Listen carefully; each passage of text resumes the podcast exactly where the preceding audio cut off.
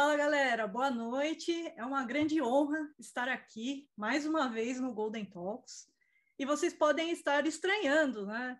Por que, que o Gilson não está aqui apresentando e por que estou aqui, né? Mas antes de falar o porquê, o motivo que eu estou aqui, deixa eu me apresentar para quem não me conhece, para quem é a primeira vez que está nesse canal. Eu sou a Erika Nagamini, trabalho aí com TI há cerca de 15, mais de 15 anos, né? Tenho um grande gosto que é justamente dados e mais recentemente cloud. Venho investindo bastante nisso dentro da minha carreira, mas não estou falando aqui em nome de nenhum empregador que eu tenha ou venha a ter, enfim, tá? É mais em meu nome mesmo. E, e já tive, assim, um grande prazer de estar aqui duas vezes como entrevistadas. Então, se você quiser até conhecer um pouquinho do que eu fiz, da minha carreira, do que eu faço. Tem dois Golden Talks que foram comigo, tá? que é justamente o de número 8 e o de número 64. Vale a pena, mas vê depois esse vídeo, né? que tem muita coisa ainda para acontecer. Né? E até para falar para vocês, né? por que, que eu estou aqui? Para quem não viu o último Golden Talks, né, o Gilson ali até anunciou uma parceria, uma parceria que a gente fez, o Café com Cloud, que é um canal que tanto eu, o Léo, quanto o Luiz iniciamos aí para começar a transmitir conhecimento de cloud, dados e carreira. Então, a gente fechou essa parceria aqui com a, o Golden Talks para justamente fomentar mais conteúdo, né? Então, depois dá uma conferida, a gente deixou aqui no, no link desses vídeos aqui na descrição, tem todos os links ali do Café com Cloud, acompanha nosso trabalho, que está muito show, tá? E agora, sim, para a gente começar, né? Porque eu tenho uma grande honra de trazer a Cláudia, até a gente escolheu a Cláudia para começar essa série aqui, então vocês vão me ver assim mais constantemente, até entrevistando dentro desse canal convidados, né? E a gente escolheu a Cláudia porque ela é uma pessoa incrível, ela faz um trabalho bem bacana e eu acho que ela vai ter oportunidade aqui de falar também dos trabalhos sociais que ela faz, então é sensacional. Fora que, assim, dentro de tecnologia, ela também é uma referência pelo menos para mim, eu tenho certeza que para muitos que já trabalharam e estudaram com ela, né? Antes de chamar a Cláudia, deixa eu só falar um boa noite aqui para o pessoal, né? O Diogo, Diogo, daqui a pouquinho até vou ler uma, uma, uma coisa que você colocou aqui no chat, tá? Que é com a Cláudia. É, boa noite, Diogo, Léo, o Danilo também está aqui. Legal, hein, galera? Robert, quanto tempo, né? Eu, Diogo, o Bruno Reis, caramba, então temos participantes aqui de fora do Brasil também está aqui, olha que bacana. Falou até parabéns para a gente. Então agora eu vou chamar então a nossa convidada de hoje, que é super especial, uma mulher incrível, Cláudia Charro. Tudo bem, Cláudia? Oi, gente, boa noite. Muito obrigada, viu, Érica, por me convidar, a gente conversar. E obrigada, gente, que apareceu aqui nesse dia de frio. para conversar com a gente. Muito obrigada. Ah, é isso aí. E, Cláudia, vamos lá, é, até conta um pouquinho para a gente, né? Como é que você iniciou a sua carreira ah, na questão aí de TI, né? Como é que você foi parar em TI? Né? Como foi esse início e por que, que você decidiu até vir para TI? Conta um pouquinho para a gente. É legal. Então, o meu começo com a TI foi muito influenciado pelas pessoas que estavam ao meu redor. Então, é, minha família, a parte feminina, era praticamente 100% professoras. E aí isso me influenciou até fazer a pedagogia, que foi a minha primeira faculdade.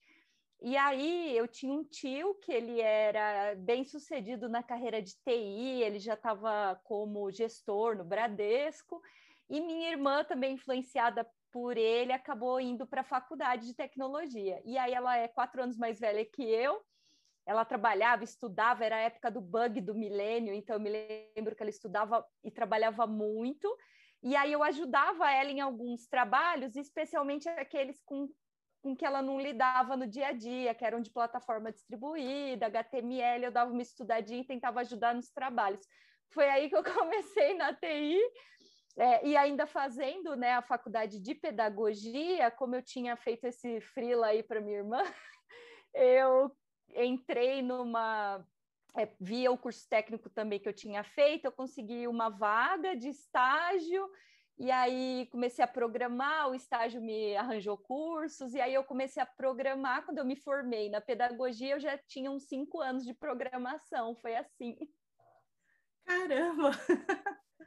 que incrível! Nossa, e assim, é, justamente eu não sabia que a formação da Cláudia era até o início dela não foi exatamente com tecnologia, mas ela teve essa grande influência aí do, do tio, né? Até para para começar, né? Para vocês verem, né? A gente começa, né, de algum lugar, né? Então, é por isso que a gente começou até com a Cláudia aqui, falando com a Cláudia, né? Ó, uh, até uma pergunta que o Diogo, né? Bem uma pergunta, né? Mas o Diogo Souza, que é uma pessoa que já trabalhou comigo, até, né? Ele até falou que já estou com você, né? Achei que. Eu falei, caramba, estou com o Diogo. Diogo não conta aí as histórias de bastidores, conta a parte bela. Prazer, Diogo. ah, que legal. Olha, já, já tem algumas perguntas aqui no chat. Então, gente, vou mandando aí para nossa convidada, né? E porque ela é incrível, vocês vão ver o porquê. E legal, Cláudia. E aí depois, assim, da faculdade, dessa influência que até o seu tio trouxe na sua vida, o que que aconteceu assim depois? Legal essa parte da família é muito importante, né? Porque são as referências que a gente tem. E até por conta do meu tio, talvez a gente via ele como uma pessoa profissionalmente melhor sucedida. Na época, eu não, não sei se as empresas ainda fazem isso, mas na época as empresas vendiam os computadores velhos quando elas iam trocar o parque.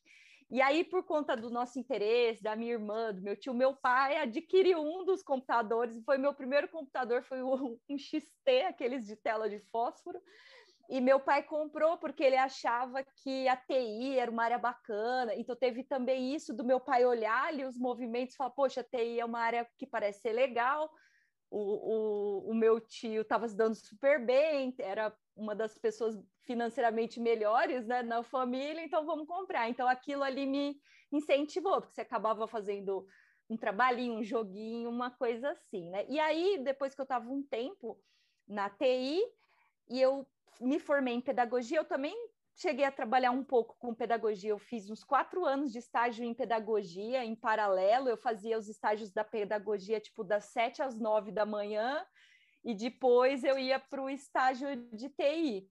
Depois eu entrei é, numa outra empresa já full-time, que foi no, no Banco Safra, e aí foi meu primeiro emprego, achei, ah, caramba, assim, primeiro caramba. emprego full-time, né? Antes era o estágio.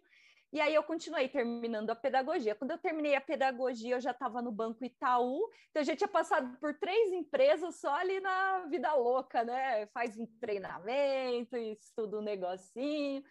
Quando eu cheguei no Itaú, eu tinha acabado de acabar a faculdade de pedagogia. E aí eu me peguei olhando e falei, poxa, e agora, né? Será que eu vou seguir na pedagogia mais profissionalmente ou será que eu vou continuar na TI? Eu resolvi continuar na TI porque querendo ou não, né, o programador ali vai ganhando um salário, minha vida ali não era, nossa, não era cheia de dinheiro, aquele salário para mim era bacana. Então, eu vou continuar aqui na TI.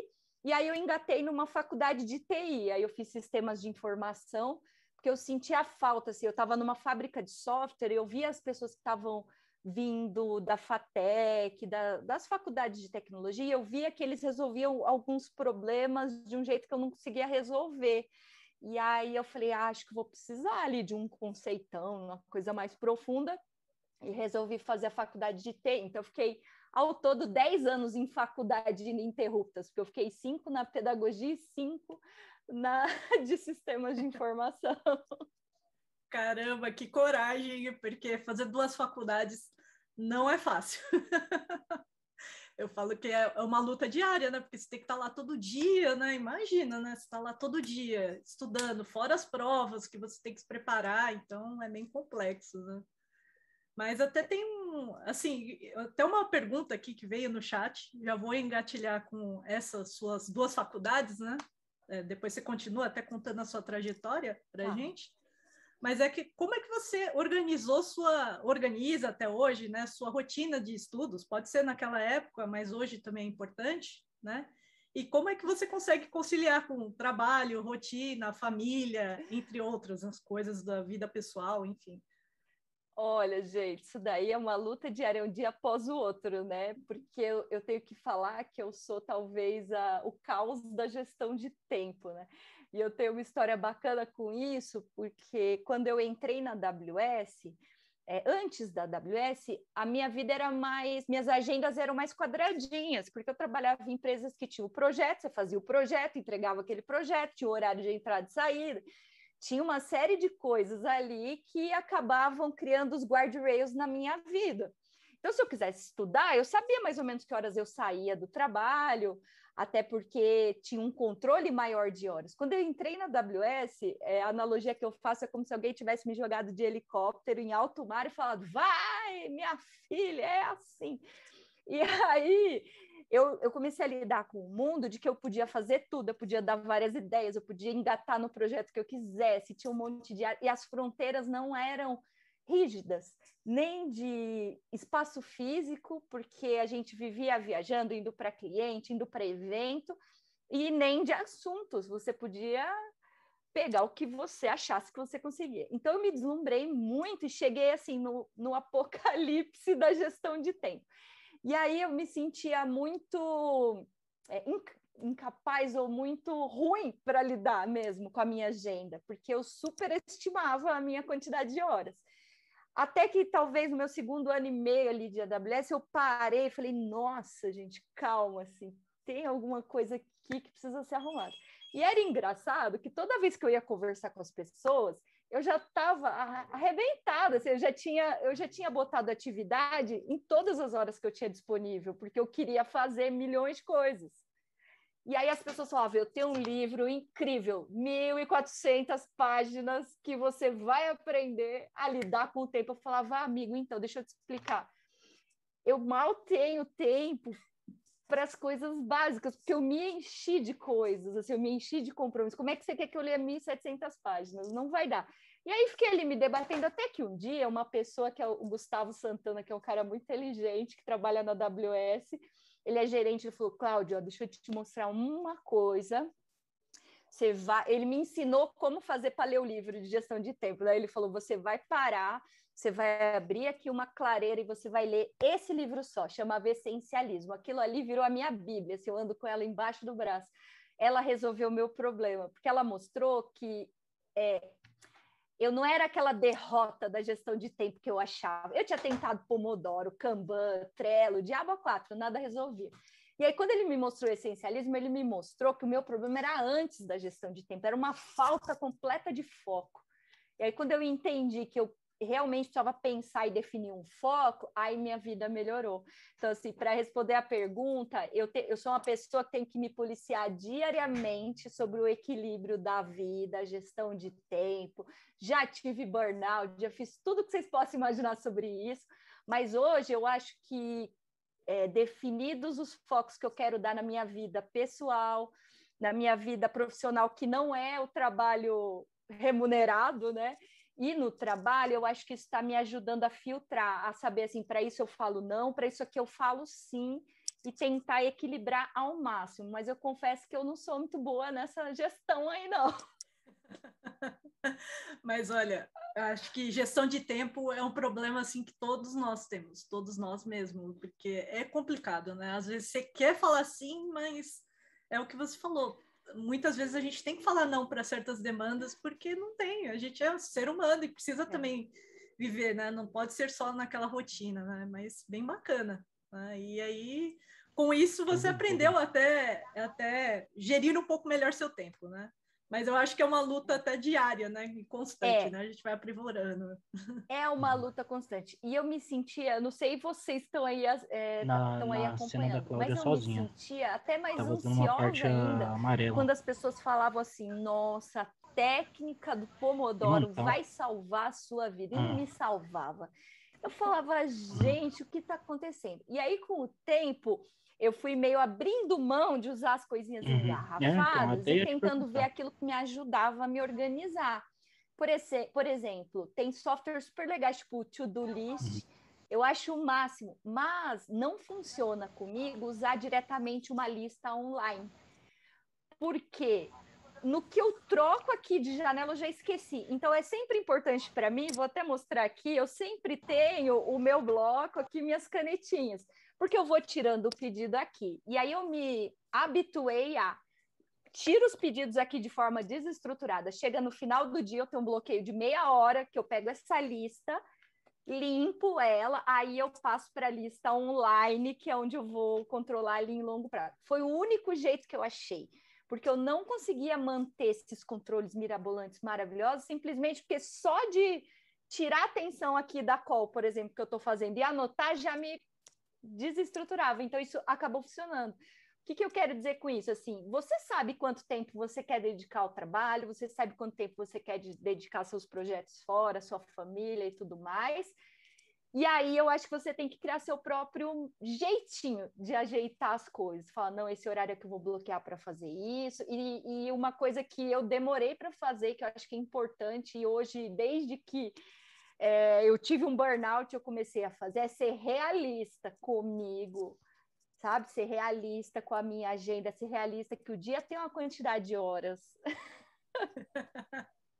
Caramba! E assim, eu acho que você gere, assim, pelo menos o que a gente acompanha de fora, é que você faz uma gestão muito boa do seu tempo, né? Porque tudo é, é gestão de tempo, né? Mas que bom, excelente dicas, assim, pra gente.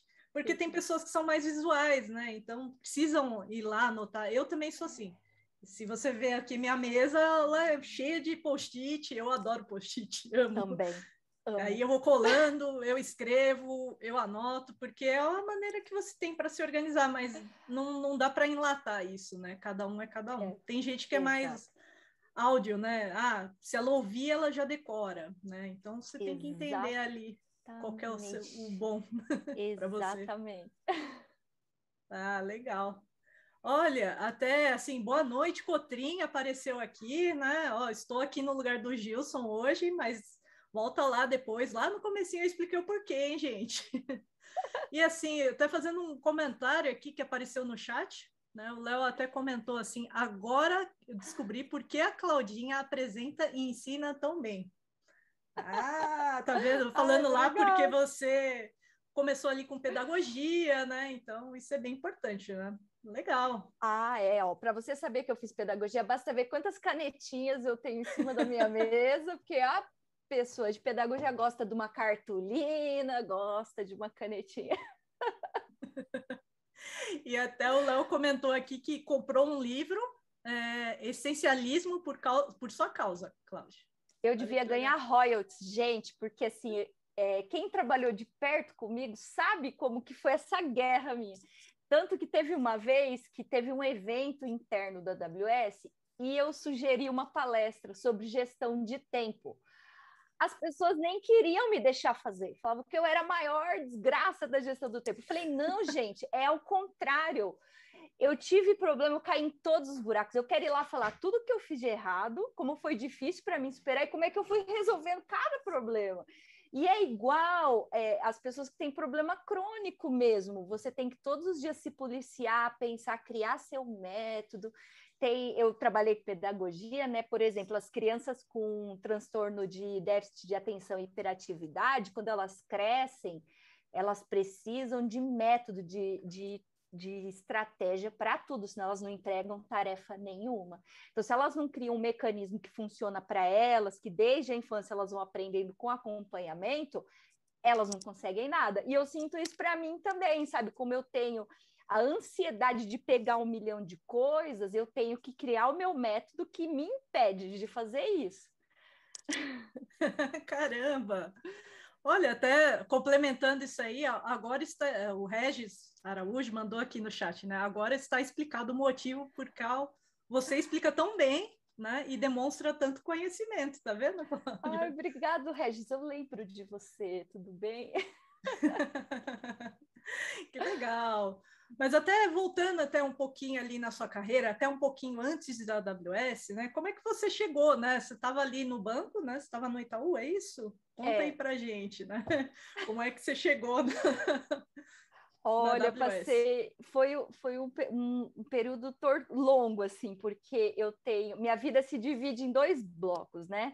quase 14 anos que eu trabalhei no mundo tradicional, on-premises, e os últimos quase seis em nuvem.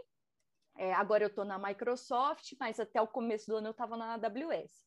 E esses meus primeiro, primeiros 14 anos de, de trabalho, eles foram muito em, sem um plano, sabe? Então, eu, eu sabia que eu estava na TI, eu sabia que eu desenvolvia, eu gostava de desenvolver e eu ia indo. então, ah, pô, agora eu quero fazer um curso de banco de dados. Fazia o curso. Curso de modelagem. Ah, vamos fazer tal. E como eu tinha feito pedagogia, toda vez que eu ia fazer uma entrevista ou ia fazer alguma coisa que a pessoa me perguntava assim, Cláudia, por que a pedagogia? Eu travava, eu falava, sei lá por quê. Na época eu achei que era bacana, eu achei que pedagogia eu podia usar para qualquer coisa. Meio que a pedagogia foi o meio que eu encontrei de adiar minha decisão, porque eu pensei, eu posso dar aula desde tecnologia até, sei lá, medicina, se de repente me der uma louca. Então, eu acho que a pedagogia não vai ser perdido. Foi esse meu raciocínio, mas foi o meio de eu postergar as coisas, né? E eu adorei o curso eu, eu acredito que se eu não tivesse feito pedagogia, eu não estava aqui hoje, porque o meu primeiro emprego, que foi muito legal, assim, foi um, um estágio numa empresa de, é, de internet, eu fiquei só seis meses. Quando eu entrei no Safra, aquele mundo grande me chocou de uma forma que eu não falava com as pessoas. E aí teve a primeira pessoa que teve uma sacada boa, porque no Safra a gente tinha a máquina de café dentro do andar, junto com as baias, e um chefe meu falou: Meu, essa pessoa fala, o que está acontecendo com ela? Ele me botou na baia da máquina de café, porque ele sabia que as pessoas iam passar, iam falar comigo, ia falar: Ô, oh, tá viva, tal. E aquilo foi super importante, porque eu entrei num, num travamento de: Meu Deus do céu, isso é muita informação, que eu não conseguia nem falar. Então, isso me desbloqueou junto com a pedagogia, que foi essencial. Assim, eu nunca mais vou esquecer também meu primeiro seminário na pedagogia eu dando a palestra lá e saindo lágrimas, assim, de tanto nervoso, rolando uma lágrima. Então, eu acho que a pedagogia, esse chefe que teve uma sensibilidade de olhar e falar: gente do céu, preciso fazer uma coisa com essa menina, foram importantes para eu ir desbloqueando. E depois, 14 anos depois, eu entrar na AWS como trainer, porque foi como eu entrei na AWS. Então, hoje eu brinco que o que me botou na AWS não foi minha carreira na TI, foi a pedagogia porque eu entrei como technical trainer e eu fui a primeira trainer com formação de educação. O resto, as pessoas eram formação de TI mesmo. Foi assim que eu entrei na AWS. Caramba! Até, até eu lembro quando a gente tinha conversado lá, você tinha até estava decidindo, né, entre a AWS e até uma outra empresa. Olha, para falar. História, né? que é, foi muito, é legal. muito Olha, engraçado. Gente, eu confesso que os meus primeiros 14 anos, assim, não foi aquela coisa, nossa, meu Deus, que carreira fantástica. Eu ia indo assim, sabe, a, a coisa ia me levando, e eu estava muito mais preocupada em, ah, eu tenho que aprender ASP, eu tenho que aprender SQL Server, e eu ia indo assim. Cara, assim, quando eu me deparei, quando eu observei, depois de 14 anos, eu ainda era pleno. E eu ainda, além de pleno, de ter o cargo de pleno, não tinha nem o salário de pleno, porque meu gap salarial ele era tão grande que quando eu fui promovida, o salário demorou ainda. Então eu falei, gente, deu tudo errado, né? Eu. Ai, meu dom era a pedagogia. Por que, que eu não fiquei lá, gente? Olha, olha que iluminação que eu tive agora. Não consigo acreditar que eu fiz isso. É isso. Então eu tenho que voltar. Eu preciso voltar. Nesse, aí eu já estava elocubrando isso, até que um amigo me indicou numa empresa de saúde, e aquilo me deu meio que uma pequena sobrevida, porque nessa empresa de saúde eu era pleno antes, o gerente olhou para mim e me contratou como especialista 1. Eu falei, hã?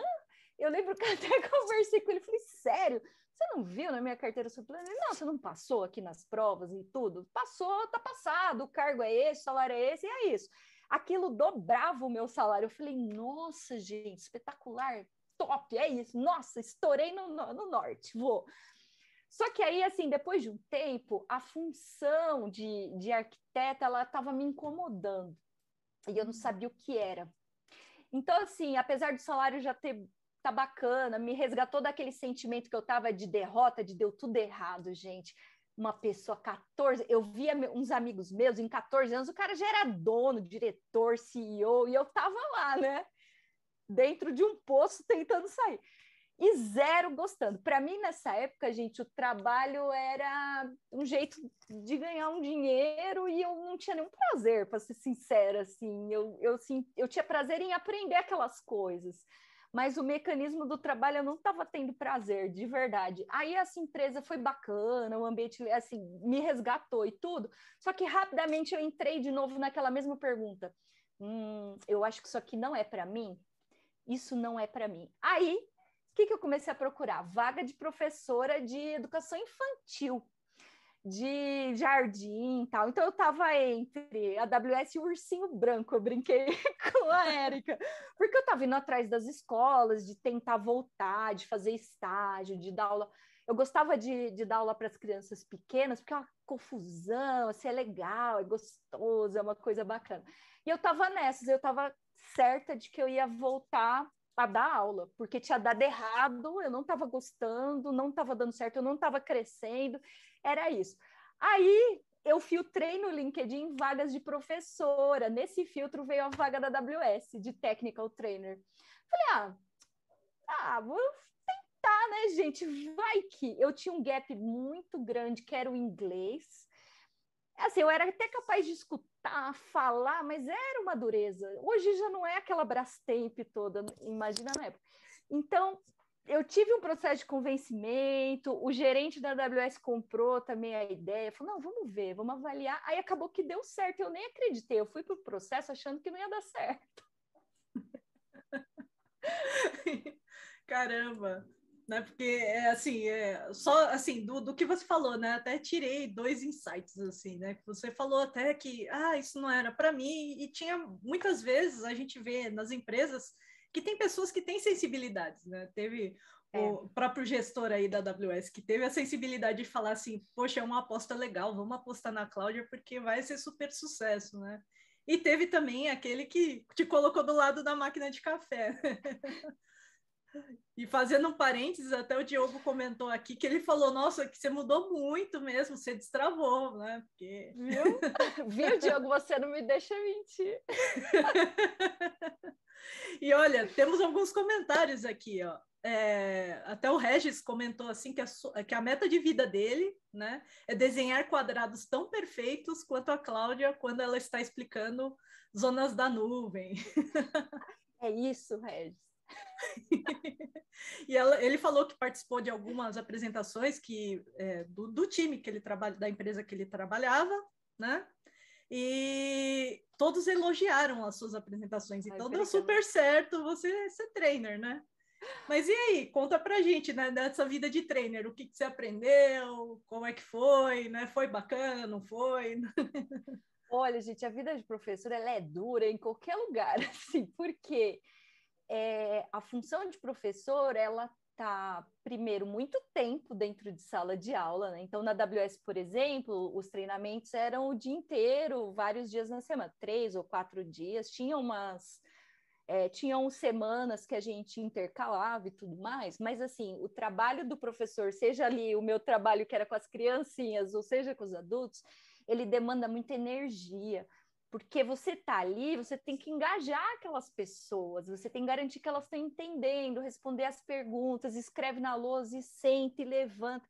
Então, ele é um trabalho que fisicamente ele te demanda muito, e o psicológico também. Quando você fica um dia inteiro em call, por exemplo, Érica, você não, não sai sentindo, nossa, fui nossa, é atropelada.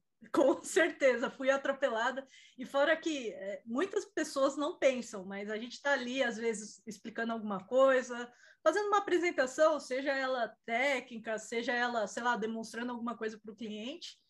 E, nossa, tem todo um trabalho por trás, né? Porque você teve que aprender o conteúdo, teve que montar o conteúdo, qual é a dinâmica que você vai aplicar ali. Eu imagino que é complexo, porque você já está destruído, imagina, e no dia seguinte você tem que apresentar uma outra, um outro conteúdo, né? É, e além de estar tá destruída, você vai ter que continuar aí estudando, sei lá, né? Vendo outras Exato. maneiras. É.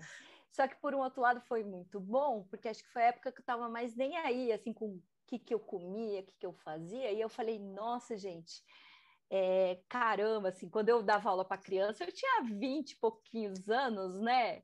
Quando eu comecei na AWS, já tinha mais de 30, então já tinha acho que 31. Então já era um outro momento, já estava em uma situação diferente. Então eu falei: não, pera, calma, para eu conseguir fazer isso bem, não é só ler a documentação da AWS, né? Eu tenho que melhorar aqui meu corpo, porque é uma maratona física, você fica em pé. E eu não queria ser a professora que senta lá, fica atrás aqui, né? Senta, se joga atrás da mesa. Eu acho que não engaja. Então, eu tive que. A função de trainer me ajudou em várias coisas, assim. É, trainer de nuvem, meu, você tá lá no treinamento, por dia tem três, quatro atualizações. Então, é, a função de trainer me ensinou a me organizar para estudar sabe? Porque eu precisava estudar constantemente. Ela me ajudou a, a, dar uma melhorada na minha vida mesmo pessoal, porque eu não aguentava ficar em pé. Eu falava, gente, eu tenho 31 anos, não estou aguentando ficar em pé, que coisa horrível. Então, a função de trainer, ela me mostrou várias coisas que eu precisava fazer, e ela me deu uma coisa muito legal, que foi um ramp-up, assim, de nuvem, brutal, porque um ano e meio você ensinando, não tem jeito melhor de você aprender do que quando você ensina. Porque quando você explica, você elabora os pensamentos na sua cabeça, você mesmo gera dúvida na sua cabeça. E meu, foi a, a fase mais legal, talvez, da minha carreira, porque eu conheci tanta gente, eu fui para estados que eu nunca tinha ido. Eu só tinha ido na minha vida, antes de entrar na AWS, eu tinha ido para um lugar, para um lugar, para dois lugares, para o Ceará e para Curitiba. Só esses lugares eu tinha ido, dar um, um rolezão lá, um passeio. E aí, quando eu comecei a ser instrutora, eu fui para tudo que é canto. Eu fui para Florianópolis, fui para o Rio de Janeiro. Eu nunca tinha ido para o Rio de Janeiro. A minha primeira viagem internacional foi na AWS fazer o treinamento no, no exterior, lá no Accelerate, que era Seattle. Então, assim, eu comecei a ver coisas que eu nunca tinha visto. E tudo isso por causa da função de trainer. A função de trainer eu viajei muito para entregar os treinamentos. Nunca tinha comido ostra na minha vida. O pessoal de Florianópolis lá, que agora ficou até meu amigo Diego, me levou a comer ostra. Então mudou, mudou minha vida. Não foi só a questão de mudar minha carreira. Ela mudou a minha vida, assim, porque eu, eu adquiri muito mais cultura, muito mais entendimento das outras pessoas, visitando lugares diferentes. O treinamento, um dos treinamentos que eu gostei mais foi em Salvador foi maravilhoso assim, o treinamento de Salvador, porque o pessoal era super engajado e eles eram super amorosos, então eu tinha uns dias lá para passear, cada um trazia uma lista diferente para mim. Não, você precisa ver isso, precisa comer aquilo. Falei, olha que legal, né? Que o pessoal acolhe, que coisa boa.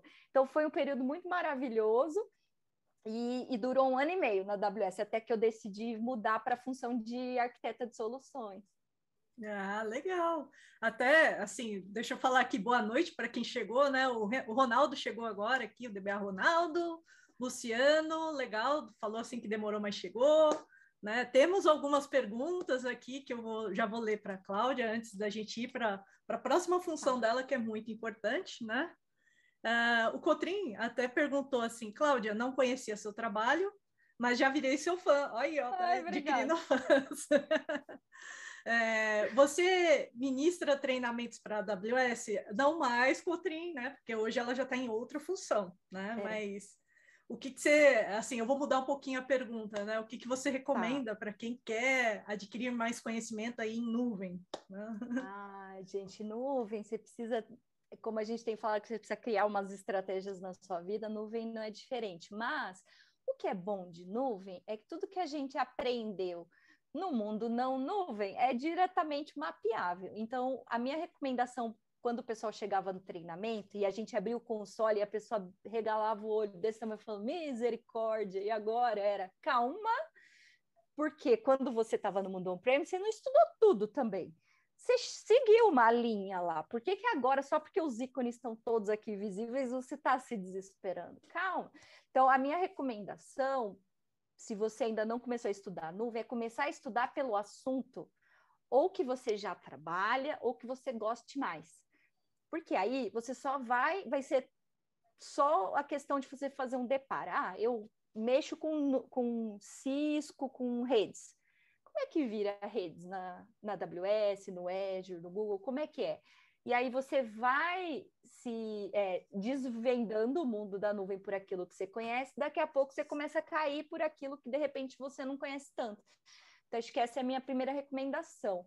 E como na nuvem a gente tem um mundão de documentações e, e mil coisas, eu gosto particularmente de usar os caminhos das certificações que as empresas criaram, porque ali eles fizeram um formatinho já de cebola, sabe?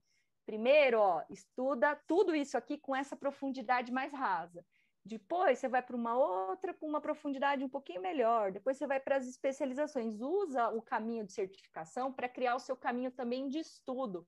Porque senão você fica ali e não, meu, não chega em lugar nenhum. A primeira certificação da AWS que eu fui tirar era a Solutions Architect Associate. Eu fiquei um mês, só um mês inteiro em VPC. Aí eu falei, gente, eu vou levar 78 anos para tirar a certificação, tem coisa errada. Aí eu voltei para o guia, voltei para o material dos treinamentos, falei, não, calma, é, eu acho que eu estou querendo cobrir toda a parte de redes e não é isso que a certificação vai me cobrar. Então, confia muito naquele PEF de certificação, porque ele, ele não é, de nenhuma das nuvens, ele vai ser tão focado só no produto, ele também é focado nos conceitos que vão ser é, fortemente mapeáveis de uma para outra. Agora, por exemplo, eu estou na Microsoft, já vai fazer quase dois meses, e aí, assim, as plataformas, a filosofia tem sua similaridade, então você consegue ir fazendo depara. A primeira é sempre um caminho maior, depois você vai fazendo depara.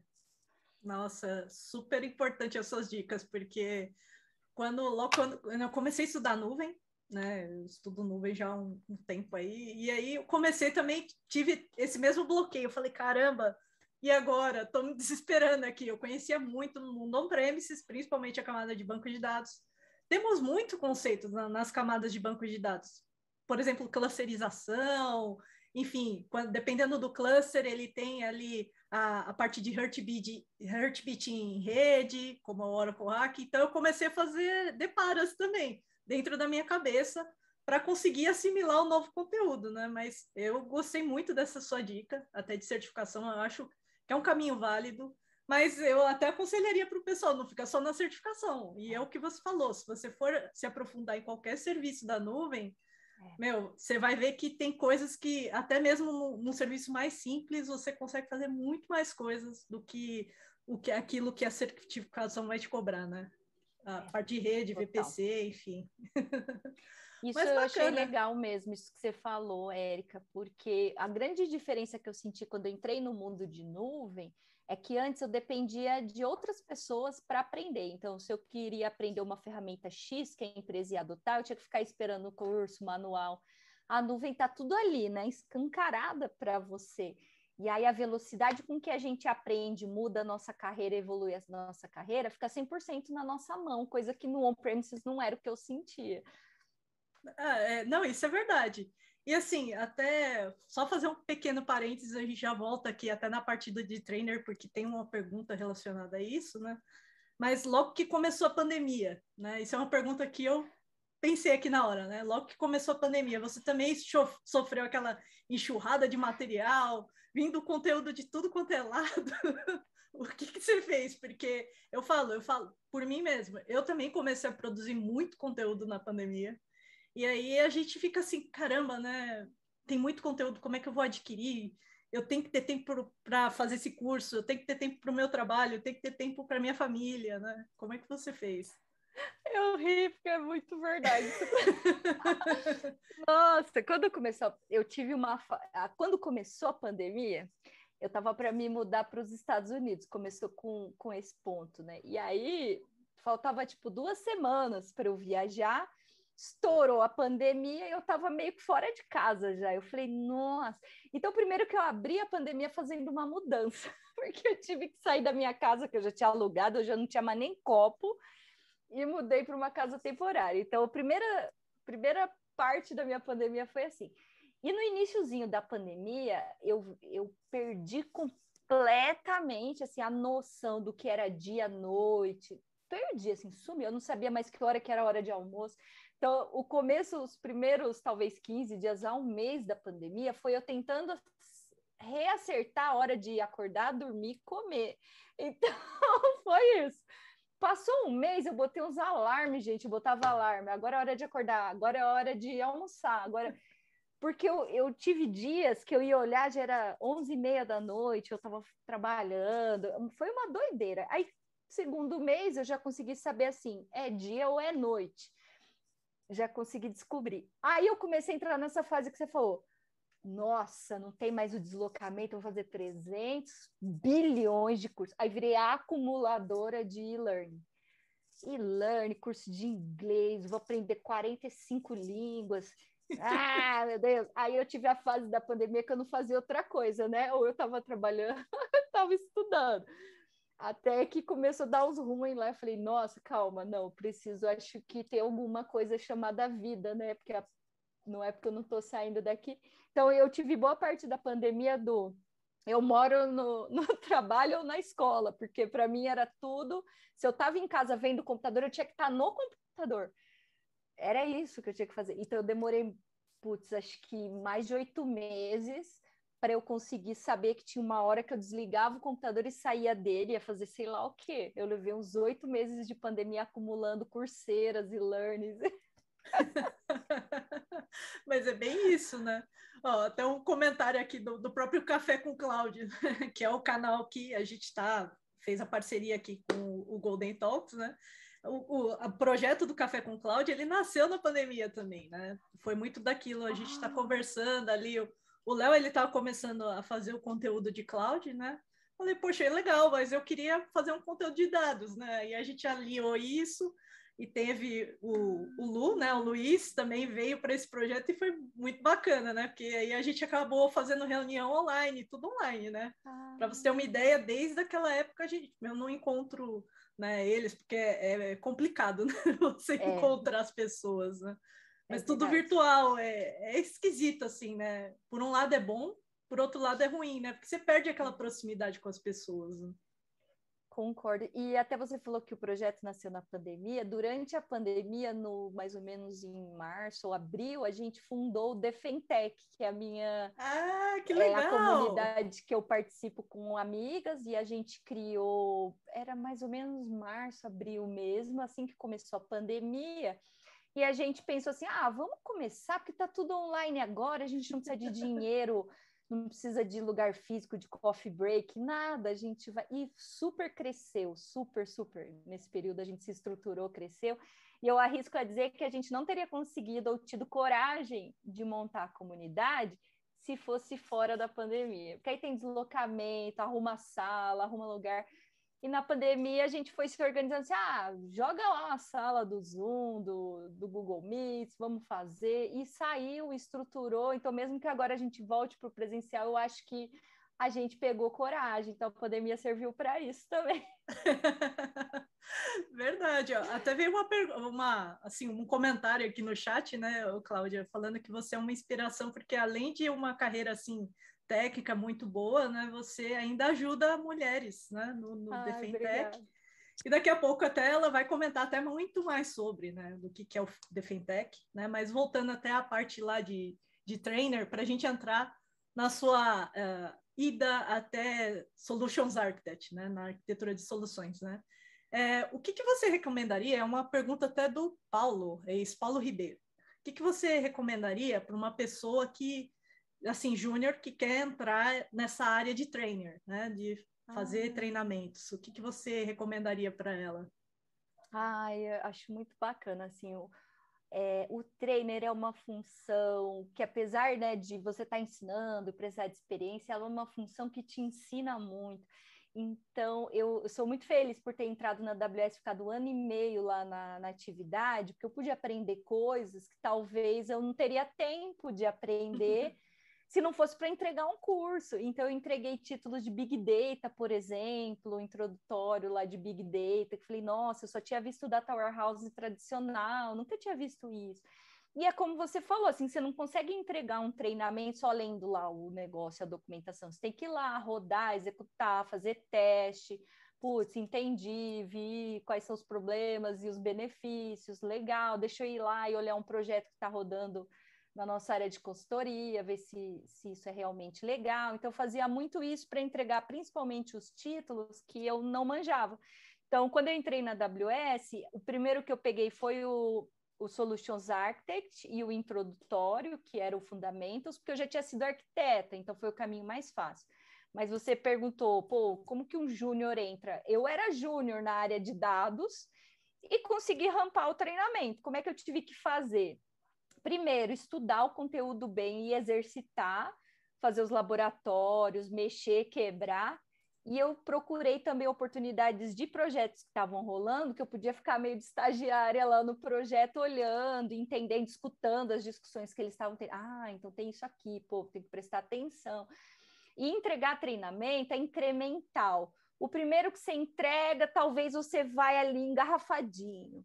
Aí você discute um monte de coisa com as pessoas, as pessoas fazem cada pergunta assim do além, você fala, nossa, isso aí eu não testei.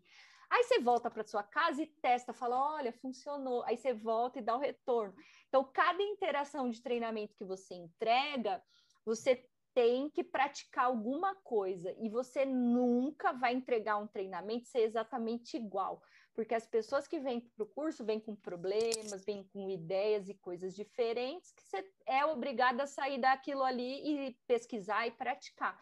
Então, assim, mesmo que você seja júnior, a função de trainer, ela, ela te rampa muito rápido.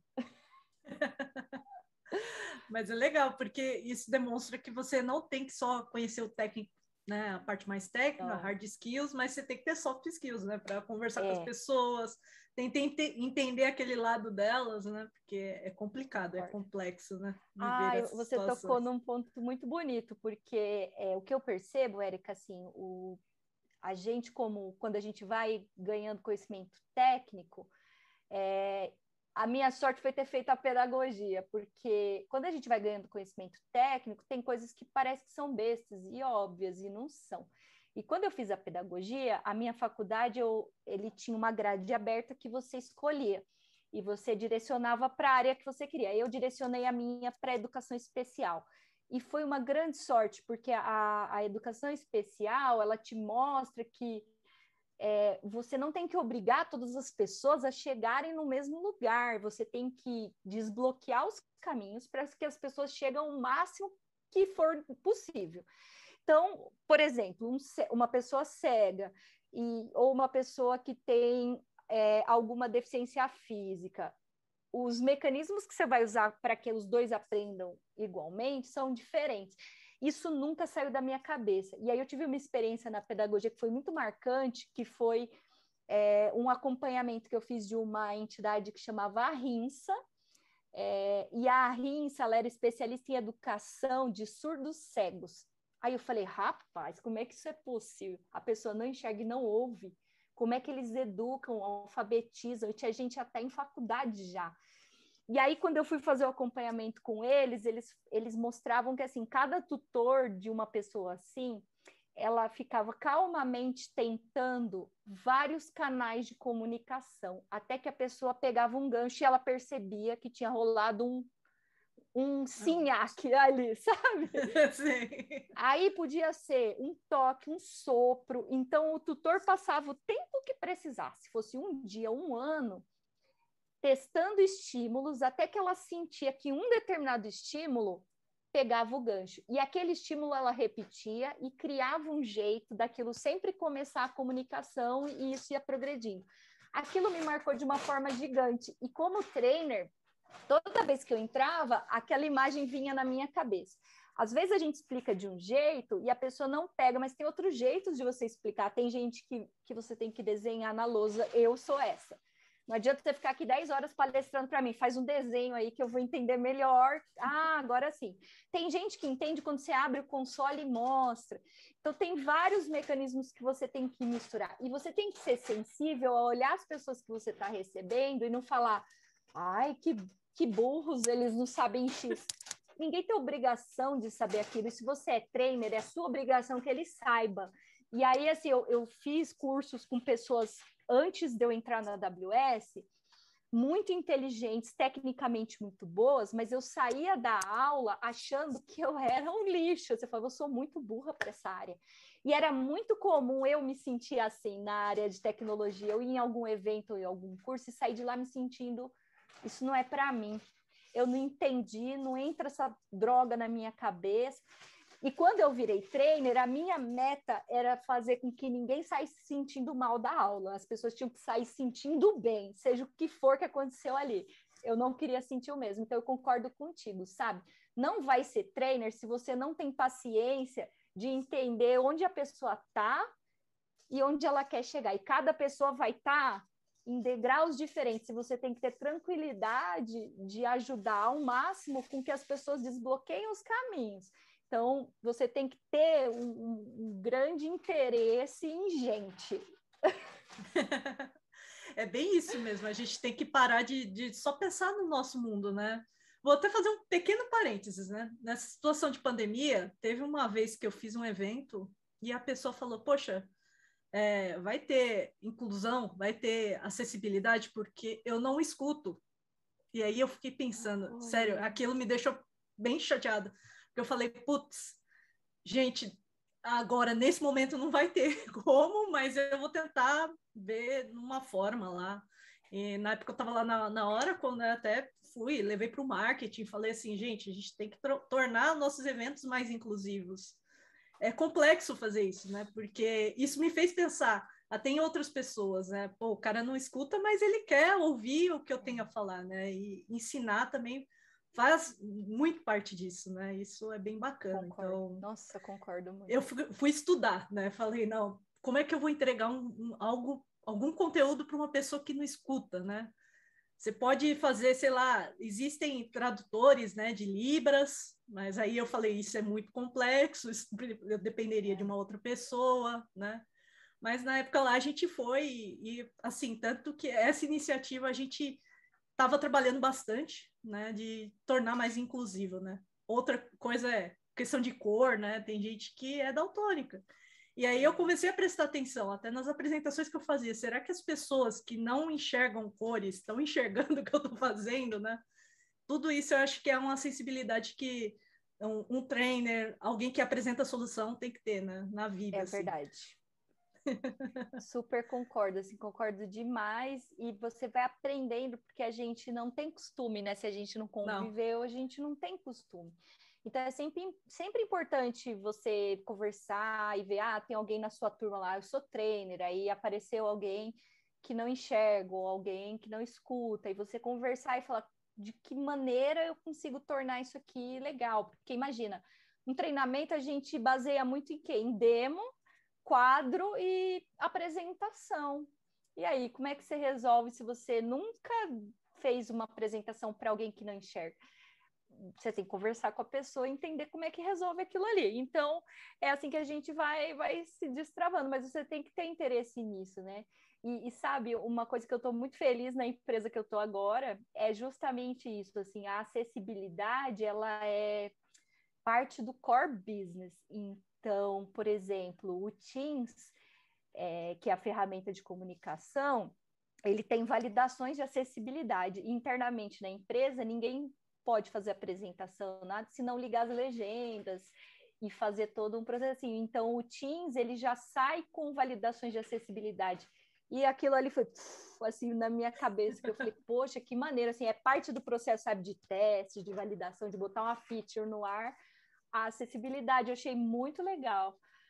Ah, isso é muito legal. Até na época, você me lembrou bem, o próprio PowerPoint, ele tem uma maneira ali que você coloca ali e ele começa a gerar legendas. Obviamente, não é 100%. É. Tem palavras que você vai falar e ele vai entender de uma certa forma ali, que não é aquela que deveria ser, né? Mas é. acho que como tudo na vida vai melhorando ao longo do tempo, né? Graças a Deus, né? Porque a gente tem que tornar o mundo mais acessível para todos. Né? Verdade, concordo. Mas e aí, Cláudia, até falando aí um pouquinho, né? Depois da área de trainer, né? Você estava lá na área de trainer, estava super feliz, contente. O que te levou a dar o próximo passo, né? Então, quando eu estava na área de, de training, depois de um ano e meio, eu comecei a sentir que tinha alguns temas é, que eu não ia conseguir navegar mais, sabe? Porque eu não tinha tido experiência. O próprio que eu falei de Big Data, eu me esforçava bastante para entregar, mas mesmo assim eu sentia que, que não estava bom, assim, que não tinha, eu não tinha uma experiência de campo suficiente para dar uma experiência boa. Então eu sentia que o architecting, o associate, o advanced, eu conseguia entregar bem, eu tinha exemplos da minha vida, tal. O de Big Data eu sentia que era mais engarrafadinho. Então, esses títulos começaram a, a me mostrar assim, puxa, talvez você tenha que dar uma parada e lá dar né, mais uma rodada nesse mundão e depois, quem sabe, você volta a dar os treinamentos. Foi o que eu fui buscar na área de arquitetura de soluções e que foi muito legal, porque é, o arquiteto de soluções na AWS é, e ele vira muito um, um ponto de contato técnico e pode vir qualquer coisa do cliente. Então, ali eu consegui participar, sabe, de cenários reais, de big data, de data lake, de machine learning, ouvir os pedidos, as dúvidas, os erros que davam, os problemas e navegar por assuntos que eu não tinha tido experiência na minha vida anterior. Então, foi por isso que eu resolvi sair da área de training e ir para a área de arquitetura. E foi muito bom, porque ser arquiteta nesse cenário, que a, a pessoa que está ali como arquiteta de soluções, seja da AWS, qualquer empresa provedora de tecnologia, ela tem que habilitar o cliente a conhecer. Então, ela é trainer também. A gente faz muito treinamento, evento, é, laboratório, demonstração, uma série de coisas. E, e, aí me completou, assim, fiquei feliz, porque eu não, eu não queria abandonar 100%, só que eu queria me testar, sabe? Eu queria entender se eu ia conseguir sobreviver ali no mundo de nuvem, no front, entregando as coisas e, e tirando um pouco da visão romântica que eu estava começando a ter com a plataforma sabe? E aí isso me ajudou. E aí eu fiquei quatro, na AWS quatro anos e meio, mais ou menos, quase, um pouquinho menos que quatro anos e meio como arquiteta. Ah, que legal! Caramba, quatro anos e meio é bastante tempo. E é legal, assim, eu falo que arquitetura de, de soluções é, você começa a pensar até em outros caminhos também, né? Porque muitas vezes ah, você tem que cruzar é, serviços ali, né, para montar o todo, né? Toda uma arquitetura. E, e é, é aquilo lá, quando eu entrei na AWS tinha 50 serviços, quando eu saí tinha mais de 175. então, é aprendizado, aprendizado, aprendizado, e o cliente pode chegar em você um dia e falar de redes, no dia seguinte falar de IoT, e aí o generalista tem que manter ali a, a coisa girando. Caramba! Mas aí você acabou até lidando assim com mais pessoas assim lá, clientes, né? O que você comentou, né? Apresentações, né? Até o, o Defentec, ele nasceu nesse período, né?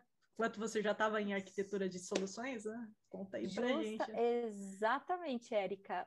O, o Defentec surgiu porque quando, quando eu entrei na AWS foi tipo o portal de outra dimensão na minha vida. Na AWS tudo mudou, minha vida pessoal mudou.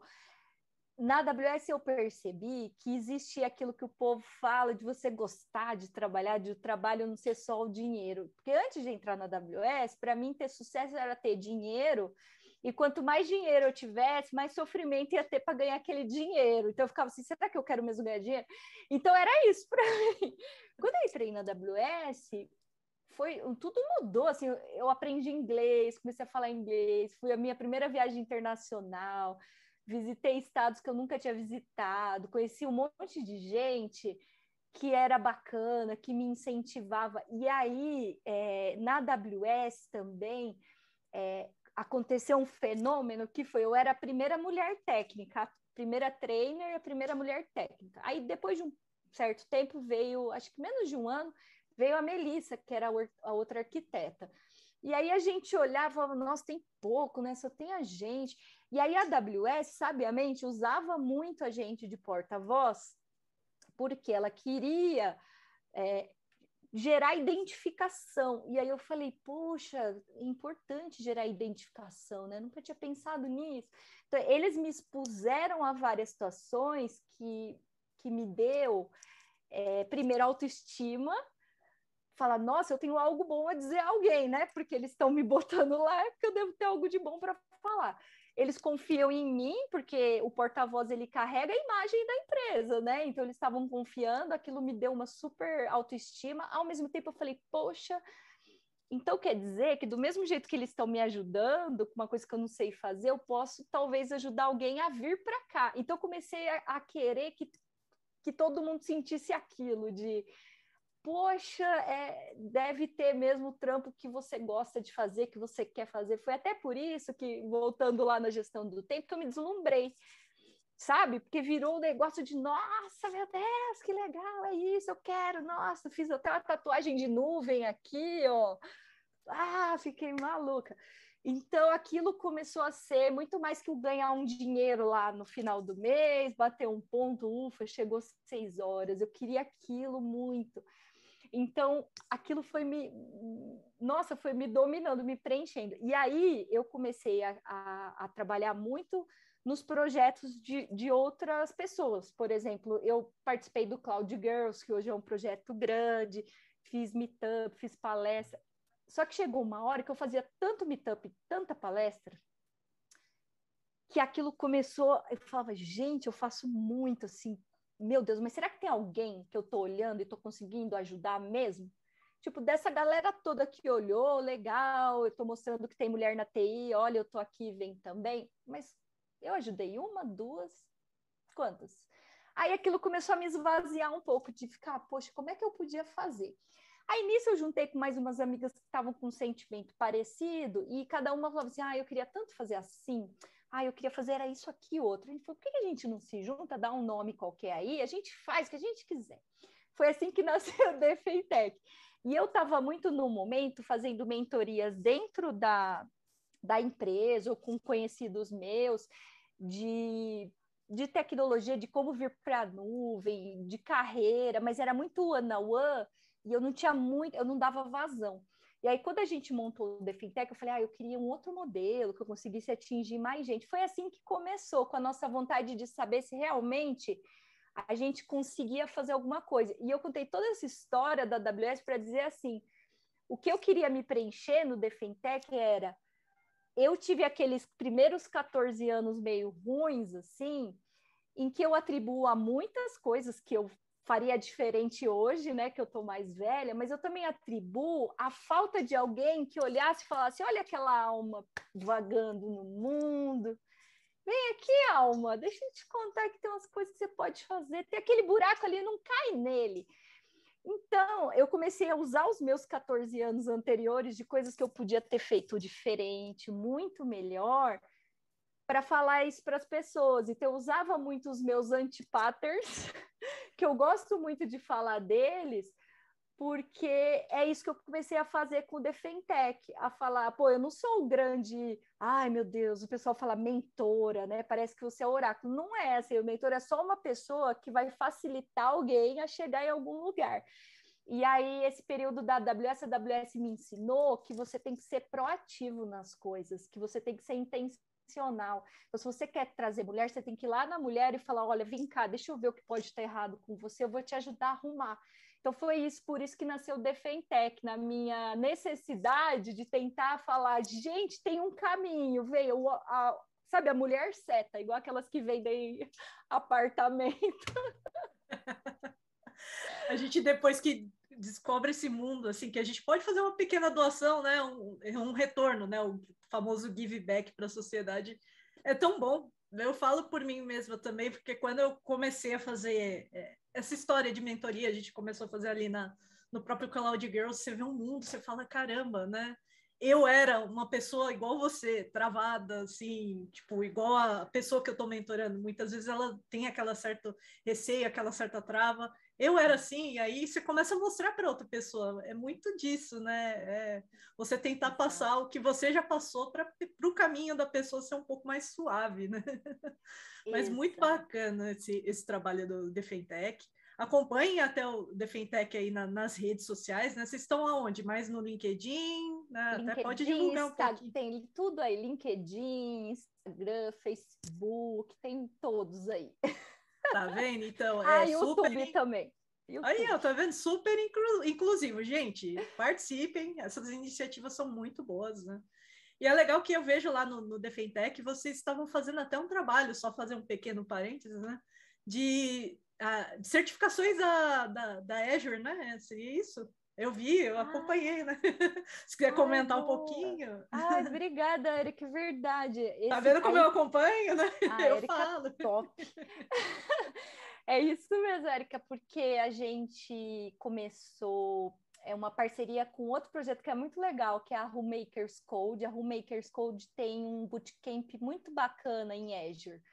E aí elas têm expertise nisso, e aí a gente se juntou com o pessoal da Rumakers Code para fazer o desafio de um mês para certificar mulheres que queiram tirar certificação de Azure Fundamentals. Está rodando esse desafio, elas têm que se certificar até, deixa eu ver, dia 8 do 7. Algumas já se certificaram, acho que foram duas ou três já tiraram. É, e, e, a gente está fazendo isso. A gente gosta de fazer esses experimentos assim, ah, será que a gente consegue em um mês certificar? Sei lá, vamos pegar 30 mulheres, vamos montar uma grade aí, pegar conteúdo que existe. Porque no final existe muito conteúdo, mas justamente por existir muito conteúdo é que às vezes as pessoas se perdem. Então, nas mentorias do Defentec, como essa, a gente procura tentar traçar um caminho um pouco mais de linha reta para falar, ó, estuda isso, isso, isso, isso aqui, a gente vai te ajudar a fazer uma aula, você faz laboratório, que vamos ver se vai dar certo, se não der tudo bem também, a gente tenta outro jeito. Então, é esse desafio. E está rolando também um, um, mais longo, que é um bootcamp de Salesforce para o pessoal se formar, e são mais mulheres, um pouquinho mais longo, mas a intenção é que saia também todo mundo certificada na certificação de admin da Salesforce. Nossa, que bacana, tá vendo, gente? Aí, ó, tá vendo? Tudo assim, seja um, uma, um software como serviço, seja qualquer tipo de serviço que é nuvem, o Defentec pode ajudar também, né? Muito bacana, bem legal. Até tem uma pergunta aqui no, no chat, né? Pessoal, até vou reforçar aí, deixa o like aí, né? acompanha aqui o canal, né, da, da Golden Gate BR, do Café com Cloud também, quem quiser acompanhar o nosso trabalho fica à vontade, a rede social também do Defentec, mas fazendo uma pergunta até para a Cláudia, né? É, Cláudia, o que, que você recomenda, né? Quais fundamentos da pedagogia você trouxe para a TI? Né? E o, que, que, quando você teve uma certa dificuldade? Essa é a pergunta até do, do Paulo Ribeiro. Bacana. Olha, tudo, assim, porque a pedagogia me deu base para uma vida inteira, assim, sou muito grata. O curso é muito legal, ele é muito variado, né? Tem assuntos muito variados, mas a primeira coisa que eu acho que eu trouxe para a TI é o, o que eu tinha comentado sobre é, as pessoas têm jeitos diferentes de aprender. Se você é arquiteto de soluções ou trainer e você representa um, um vendor que está ali propondo uma tecnologia, você tem que entender primeiro em que ponto que aquela pessoa está. E a sua função é simplificar a mensagem, não é complicar e nem fazer a pessoa se sentir mal. Então, é, sabe, não adianta nada você ser o melhor técnico do planeta Terra se você passa uma mensagem cifrada para o seu cliente, para o seu aluno. Você não está cumprindo. Então, a pedagogia diz muito isso. Você tem que aproveitar as experiências das pessoas para tornar o conhecimento mais próximo da realidade delas. Então, se a pessoa é um DBA, e, cara, é diferente você pegar uma pessoa de cada região que existe, sabe? Cada um tá ali numa situação.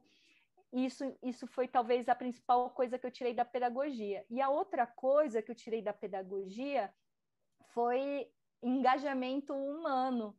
Não adianta nada, sabe? Você vai lá conversar com seu aluno, com seu cliente, você percebe que está alguma coisa errada com ele e você quer falar de banco de dados Aurora, sabe, cara? Tem dia que você tem que parar ali e falar, ei, tá tudo bem? Tá acontecendo alguma coisa? Aí você descobre que, sei lá, o cara teve uma avaliação droga, que ou tem alguma coisa errada. Tem um, um caso muito bacana, assim, de um, de um cliente Porque assim, eu passava, a gente conversava, eu passava a documentação, o link não rolava. Eu falei, gente, será? O que está acontecendo, né? Falei, tem alguma coisa errada. Aí um dia eu falei, abre aí a tela, vamos fazer junto. Aí eu ia lendo e falando, vamos por aqui, vamos por ali. E ele era, tipo, muito fera no que ele fazia. Ele era muito bom de virtualizadores e tal. Então, quando eu peguei e falei, olha, vai lá no VMware, a gente precisa fazer isso, isso, isso. Nossa, cinco segundos. Aí, o que eu percebi? Ele estava com vergonha de falar que não rolava muito bem o inglês.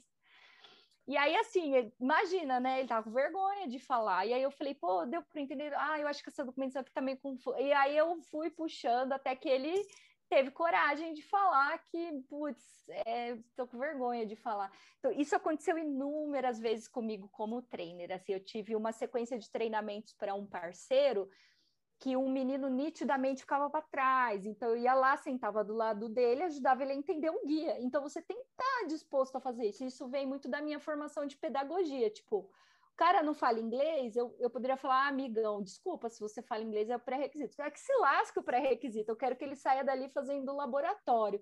Então, eu acho que é, é, isso que a pedagogia me trouxe de mais forte, sabe? Não importa onde a pessoa tá, você tem que pegar ela e levar para outro ponto tem que entender a realidade da outra pessoa, né? Porque isso é, é muito dia a dia mesmo. Lidar com pessoas é. tem que ser assim, né?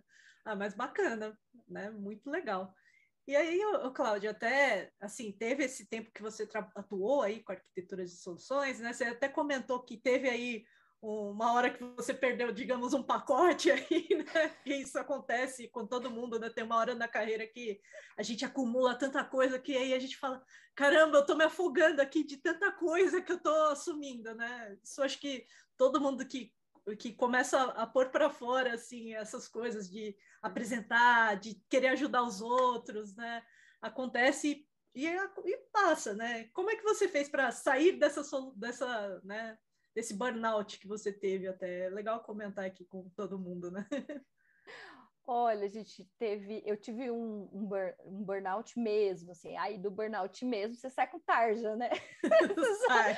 você sai com tarja, mas brincadeiras à parte, assim, eu tive que começar a ser, é, como é que se diz, consciente e, e, e realista, acho que a palavra que eu estava procurando era realista, porque eu me me botava milhões de coisas achando que ia dar certo, que ia dar tempo, que eu ia conseguir. Aquela brincadeira do acumulador de curso.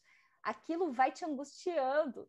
Porque você olha e fala, nossa, eu não consegui fazer 27 cursos esse mês, sabe?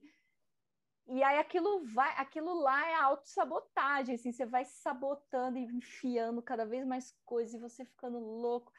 Então, acho que o o burnout que eu tive foi, foi bom, porque eu tive que entrar num, numa realidade de falar, você precisa se tratar e se organizar e ser realista. Então, comecei é, tratamento direitinho, bonitinho, tanto que eu saí muito rápido do remédio, muito, muito, muito rápido, porque eu levei muito a sério o, a psicoterapia, que é o que ia me levar para o longo prazo, e esse foi um período tão louco e tão bom, porque é, eu sou, eu percebi muitas coisas sobre mim nesse período, porque quando você tem o burnout e, e toma um remédio, vai sair dessa, dessa situação, o remédio ele te força a ficar numa situação X.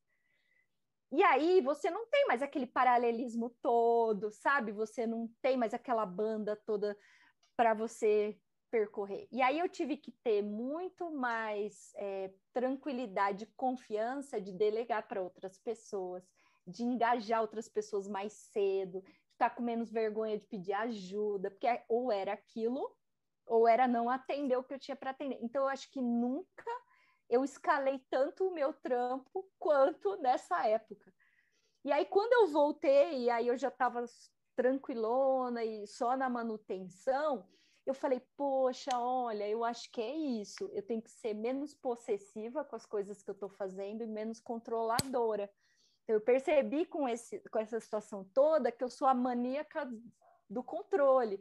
Então, eu tive que encontrar mecanismos para eu confiar em delegar mais, eu trazer mais as pessoas, ter mais paciência para delegar coisas, não ficar me super comprometendo com coisas desnecessárias, que é o que você falou. Tem gente como eu que tem dificuldade de falar não. E aí, como é que eu comecei a tentar falar não? O mecanismo que eu achei foi assim: chegava um pedido, eu não respondia na hora, eu pedia para a pessoa um tempo. Falava, posso te responder daqui a pouco? E aí eu parava e literalmente eu parava e pensava: será que eu pego? Ah, não, melhor não, que acho que eu não vou conseguir. Se eu pegar isso, eu vou ter que trabalhar sábado. Pera, não, ó, essa vez não vai dar, deixa eu te apresentar uma outra pessoa. Então, para quem tem dificuldade como eu de falar não, você recebe uma demanda, você já fala sim, que é o jeito que o seu cérebro tem mais fácil. Recebe a demanda e, e não se permita responder com menos de 10, 15 minutos, porque aí você já vai contabilizar. Será que o que eu tenho cabe? Não, não cabe é um assunto que eu quero falar sobre, não é? E vai se organizando. Então foi assim que eu fui saindo, sabe, Érica? Eu acho que eu fiquei bem mesmo depois de uns quatro, cinco meses, que aí eu conseguia voltar. Eu comecei a pegar a confiança de que eu ia voltar ao meu ritmo louco, mas que eu também não ia mais. É, uhum. Sabe, puxar a corda até ela estourar. Então foi, foi assim. Não, é verdade, porque assim, eu falo, teve uma época na minha carreira, isso quando eu estava ali como DBA, né, e tinha até uns estagiários que atuaram comigo, né, e eu, essa questão de delegar, eu tinha muito esse problema, né, também. Ai, eu, putz, eu acho que ele não vai entregar, eu vou ter que fazer. Isso, nossa, gera um estresse, um assim, dentro da sua cabeça, porque você começa a se cobrar, e aí você não tem vergonha de delegar, porque você fica assim, poxa, a pessoa não vai entregar ou ela não vai entregar com aquilo que você espera. Mas sabe uma coisa que você falou que é bem importante? A gente tem que saber que todo mundo é um ser humano, todo mundo tem as suas qualidades, seus defeitos, então vai ter uma entrega. E essa entrega é uma entrega, não é desmerecer ninguém, né? Muito bacana isso. Legal, gostei das dicas que você deu, assim, é bem importante, sim. E, gente, vamos colocando aí as perguntas, porque a gente já está caminhando aí para o fim, né? Mas ainda tem muita live ainda pela frente, né? E até, ô Cláudia, conta aí um pouco mais, né? Que qual foi o start aí de, dessa mudança de carreira que ocorreu agora recentemente ah. aí, né? Você sabe que acho que esse período aí que aconteceu, que eu tive que aprender a delegar mais, e, e aí quando eu comecei a delegar um pouco mais, eu percebi que eu tinha mais capacidade de entregar em volume, em escala maior, aquilo foi me intrigando, sabe? E aí, conforme eu fui começando a navegar em outro, em, sabe, em outras mares, eu falei, poxa, talvez eu possa é, fazer mais mentoria, né, que eu gosto de fazer lá no Defentec, talvez eu possa fazer mais no trabalho, talvez delegando essas atividades que eu já, ai, já não quero mais fazer, abra caminho para fazer umas coisas mais legais. E aí fui tentando experimentar isso, né? Fui, fui fazendo isso. E aí é, a parte de diversidade tomou muita importância na minha vida, né? O trabalho com o Defintech, ele não virou mais um, um hobby ou uma coisa, virou uma parte que eu não estou mais disposta a ceder essas horas para outra coisa. Entendeu? Então, assim, já é uma parte fixa. Não é um trabalho remunerado, mas é uma parte fixa. E aí eu comecei a tentar pensar assim, poxa, eu quero conhecer outros modelos, eu quero ter uma atuação mais estratégica em que eu possa ter mais pessoas comigo e escalar mais a minha atividade, né? E eu comecei a pensar como eu poderia fazer isso. Aí tive muita mentoria de gestores na AWS, de pessoas fora que me ajudaram, a gente conversou muito e aí eu, eu tive né, o contato com o pessoal da Microsoft e essa função que eu estou hoje, ela chama Technology Strategist. É uma espécie de um arquiteto também, mas não é mais um arquiteto de soluções que vai para a camada tão profunda técnica. Ele está mais na linha daquele arquiteto enterprise que o Toga fala, que é um arquiteto que ele vai ter é, que fazer o meio de campo entre a estratégia do negócio e arquitetura técnica. Então, ele vai ditar o rumo para onde as coisas têm que ir, e aí a bola vai para o chão quando você desenha a arquitetura de soluções. Então, é, é, mais ou menos isso que a minha função faz. Então, eu não sou gestora de pessoas, mas eu tenho pessoas que vão trabalhar junto comigo como pares, mais gente. Então, é, foi isso que eu fui buscar, fui buscar essa experiência diferente, que ela está mais ela cai mais para o lado comercial, mas ela ainda é uma função técnica, mas é uma função que envolve muito mais negociação, engajamento de pessoas, confiar nas pessoas e, e, e delegar o trabalho, ter mais camadas de atuação, ter um engajamento diferente com o cliente, pensar mais em longo prazo.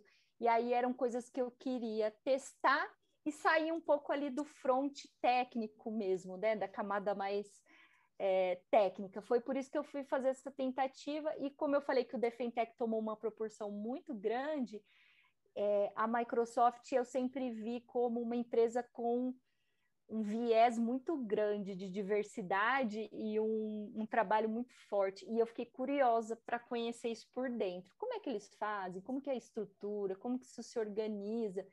E foi um dos motivos fortes pelos quais é, que me fizeram né, ir ir para lá, não só a minha carreira, o quanto eu achei que aquilo ia contribuir, mas também o quanto eu achei que a Microsoft ia contribuir com a minha profissionalização com o meu projeto, Defentec e outros que eu estou participando. Foi, foi essa experiência que eu fui buscar lá. Que bom, nossa, que é assim, é bem incrível, né? Porque quando você tem pessoas e empresas que apoiam esse tipo de iniciativa, é super bom, assim, dá para aliar tudo, né? E até fazendo um paralelo ali que você comentou da, da sua posição hoje, né? Tem muita gente que pensa que ah, entender indústrias, entender em verticais assim, não faz sentido para uma área técnica, e faz super sentido, né? Porque às vezes uma solução, um serviço que é aplicável numa determinada vertical ali não é aplicado em outra, né? Reconhecimento de é. imagens, por exemplo, está sendo bem falado, processamento de linguagem natural também bastante falado, principalmente para segmentos assim de hospitais, healthcare, né? Então é bem bacana, né? Então você fazer esse paralelo, né? Você faz a, é um misto de técnico, mas você entende também a necessidade, o porquê daquilo, né? É bem bacana. Super, super. Eu, eu tenho uma crença que cada vez mais os profissionais híbridos eles vão ser profissionais bacanas, infelizes, que vão achar umas oportunidades malucas, que foi o que aconteceu comigo, né? Poxa, eu tinha minha experiência na TI, mas o que me fez entrar na AWS foi meio que a pedagogia. Eu nunca, eu nunca podia imaginar nisso. Nunca podia pensar, sabe? E aí, assim, resgatou tudo a minha entrada na AWS, resgatou tudo, assim, mudou tudo, tudo, tudo. Então, eu acredito muito nos profissionais híbridos. No Defentec, a gente recebe assim: ah, eu sou engenheira civil, eu sou veterinária. Será que dá? Será que é tarde? Não, gente, dá. Vai, você vai ver, você vai ter um monte de conhecimento aí dentro da sua cabeça que ninguém mais vai ter. Sabe, uma veterinária programadora. E eu acredito muito nesse perfil, sabe? Que nada é desperdiçado, que em algum momento da sua vida, por menos que você planejou esse monte de coisa, tem uma hora que aquilo lá você vai falar: nossa, é isso, achei aqui o meu caminho. Então, acredito muito que o profissional híbrido ele abre funções que a gente nem imagina ainda. Não, é verdade. E assim, você tocou um ponto bem interessante, né? Porque também, como eu participo de, faço mentoria também, às vezes as pessoas não sabem que carreira, porque TI tem uma vasta quantidade de carreiras, né? E as pessoas não sabem, né? Às vezes a gente tem que experimentar né? Tem que se jogar ali e se desafiar em determinadas profissões para decidir aquilo que a gente quer e saber se é aquilo mesmo, né? Porque muitas vezes você vai é atuando, hoje você tem aquele papel, você pode estar feliz com aquilo, mas com certeza ao longo do tempo isso vai mudar, né? Então a possibilidade de você estar numa empresa que te permite isso é bem bacana, né? Então como é que foi legal. seu começo, Érica? Como é que você falou assim, pô, acho que eu consigo mentorar algumas pessoas, acho que eu consigo. Como é que foi esse momento para você, assim, que você falou, pô, acho que rola, vou tentar? Foi um convite, né? Eu tava lá dentro da, da, da empresa lá da, eu estava dentro da Oracle, né? Me convidaram. É, tem umas pessoas que são do Cloud Girls ali, da, da organização, estão dentro da Oracle, eles falaram, olha, você tem potencial, quer vir fazer mentoria? Foi muito naquilo. Eu falei, hum, será que eu consigo, né? Dentro da minha cabeça veio aquilo lá. Ai, será que eu consigo? Vamos lá, vamos tentar. Acho que eu sempre fui muito daquela assim, ah, eu, eu tento. O melhor, como dizia meu pai, meu pai falava sempre isso: o não você já tem, então vai. então, isso eu adquiri para a vida. Então, foi isso. Eu falei, ah, não, vou fazer. E quando eu comecei a ver, Eu falei, nossa, é tipo você bater papo, entender o lado da pessoa e você tentar guiar ela de alguma forma. É isso que é uma mentoria, principalmente ali soft skills que eu faço. Porque tem uma, dentro do Cloud Girls a gente separa entre soft e hard. Hard tá. skills tem um, uma parte lá que é apoiado pelo Alura, que é da própria o, que tem lá uma parceria com a Oracle, com o Oracle One, né? E aí tem alguns cursos que é de Java, que as meninas têm Java, JavaScript, enfim, CSS, elas montam páginas, e essas mesmas meninas passam por mentorias de soft skill. E aí eu fui, peguei uma turma para mentorar, e na época tinham duas, né? Eu comecei com duas mentis, né? Que eram as mentorandas, né? E foi muito bacana, porque ao longo do tempo, fazendo mentoria, eu falo que isso foi bom para minha carreira. Porque eu comecei a pensar em outras coisas, o que para mim era extremamente assim, eu via assim, não vai por esse caminho, não vai, porque vai dar errado. A pessoa não sabia o porquê. E aí você tem que explicar, ver uma forma de você passar isso, né? É, é situações. E aí você fala, caramba, tipo, podia ser, ter sido tão mais fácil se eu tivesse uma pessoa que fizesse isso por mim. Eu falo, passei por muitas dificuldades na minha carreira porque eu não tive pessoas, como você falou, que olharam para mim e falaram assim, olha, dá para você fazer desse jeito, não vai por esse caminho por causa disso, disso e isso, né? Mas também teve um pouquinho de sensibilidade de pensar assim, olha, eu vou fazer isso dentro da minha carreira, mas eu também tenho que deixar a pessoa, né? Eu tive que é. passar para ela o conteúdo, mas deixar a pessoa também fazer, porque mentorar não é só você, você se doa muito. É aquilo, você fica é. pensando no que você vai tratar, se é uma coisa até de currículo, LinkedIn, sei lá, é, de como se comportar numa entrevista. Você tem que se preparar. Só que às vezes a pessoa não está naquele momento, ela não quer aquilo, ela quer Verdade. outra coisa, ela quer entender determinada carreira. Então você tem que ter aquela sensibilidade. Mas Verdade. comigo foi assim, foi um convite que eu falei, tá bom, vou me desafiar. E me desafiei, tá dando super certo, tanto que do Cloud Girls mesmo, eu fui, agora a gente está indo para a terceira turma que eu mentoro, né? Então vai fazer um ano e meio já que eu estou fazendo esse trabalho. Né? E começou muito na pandemia também, né?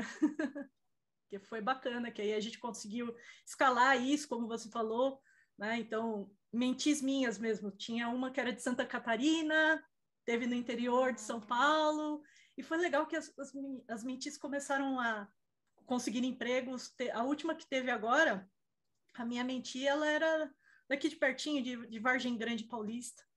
Foi bem bacana, né? Até era uma advogada. Ela era advogada formada e queria trabalhar com TI.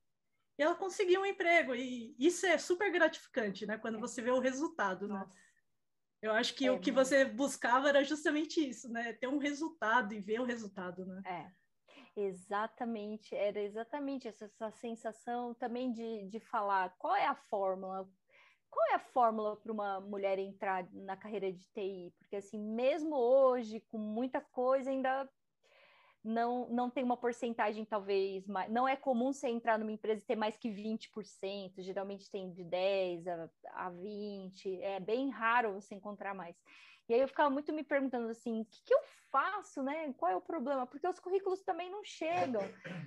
Aí você fica, mas por que, que não chega, gente? Aí quando você vai no proativo, fala, vem cá que eu vou te indicar, você começa a ver outros bloqueios, né, anteriores, do tipo o medo dos requisitos, aquela coisa que é, é, é bem real, assim, na, nas mulheres que a gente recebe na mentoria, e eu me identifico com isso, que é de você ser muito dura com você mesmo na hora de ler os requisitos. Falta um, imagina, vão me achar ruim, vão achar que eu sou horrível.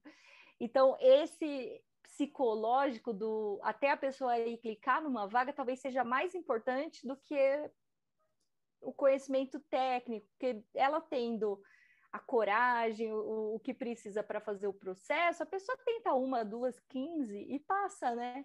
Concordo. Não, é super isso mesmo. E é algo que você vê, é, a gente se não, comple não completa ali os todos os requisitos da vaga, a gente não se candidata, né? E é, é algo que você tem que ir tirando isso. Fala, cara, você é. pode, você também, né? É, é. assim, é aceitar que todo mundo pode, todo mundo deve fazer, né? Aquilo que quer, aquilo que pode, né? E isso é legal, é gratificante fazer. Concordo. Mas eu gosto também, igual você, de fazer um misto dos dois, né? Tem a, a, parte de mentoria, gosto muito de fazer apresentações, assim, nesse tema, assim, de, diversidade, conteúdo técnico também gosto de compartilhar e ver outras formas de ensinar pessoas, né? Porque acho que tudo na vida é você ensinar, né? Você está ali passando conhecimento, né? É verdade, é verdade. E aí, oh, Cláudia, até tem uma pergunta aqui no chat que eu deixei para fazer aqui agora, né? Que livro até você está lendo nesse momento, né? ah, né? Você tem alguma indicação? Ah, eu vou fazer o jabá do meu chefe, né, Léo? Porque agora ele paga meu salário. Mas eu tô lendo esse livro, como eu entrei agora na Microsoft, eu queria entender umas coisas. Dá para ver? Chama Hit Refresh. Deixa eu tirar só o negócio do fundo para vocês poderem ver qual que é. Aqui, ó, ver, melhorou? Ó, Hit Refresh. Ah! É o livro do meu chefe, o Satya Nadella, esse livrinho aqui, ó, Hit Refresh, é de longe tá até melhor. É, Por que, que eu fui ler esse livro? Porque, assim, eu era programadora .NET há 300 mil anos atrás, né? Trabalhei com VB6, com ASP, com ASP.NET, fui indo até a evolução do framework, depois trabalhei um pouco com C++ também, mas em máquina Windows. E aí, é, eu fui para a AWS, conheci um mundo totalmente diferente, mas eu era muito formação Microsoft. E aí, assim, a gente vem acompanhando as mudanças da Microsoft desde que o Satya Nadella ele assumiu.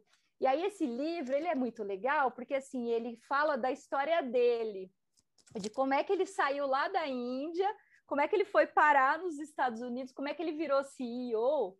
Essa é uma metade do livro que é muito interessante e mostra um pouco também do porquê que a diversidade é tão importante ali no, no DNA da empresa. E aí ele conta toda a história da mãe dele, dele, dos filhos, que é muito interessante. E aí ele conta como é que foi a mudança cultural que ele encabeçou.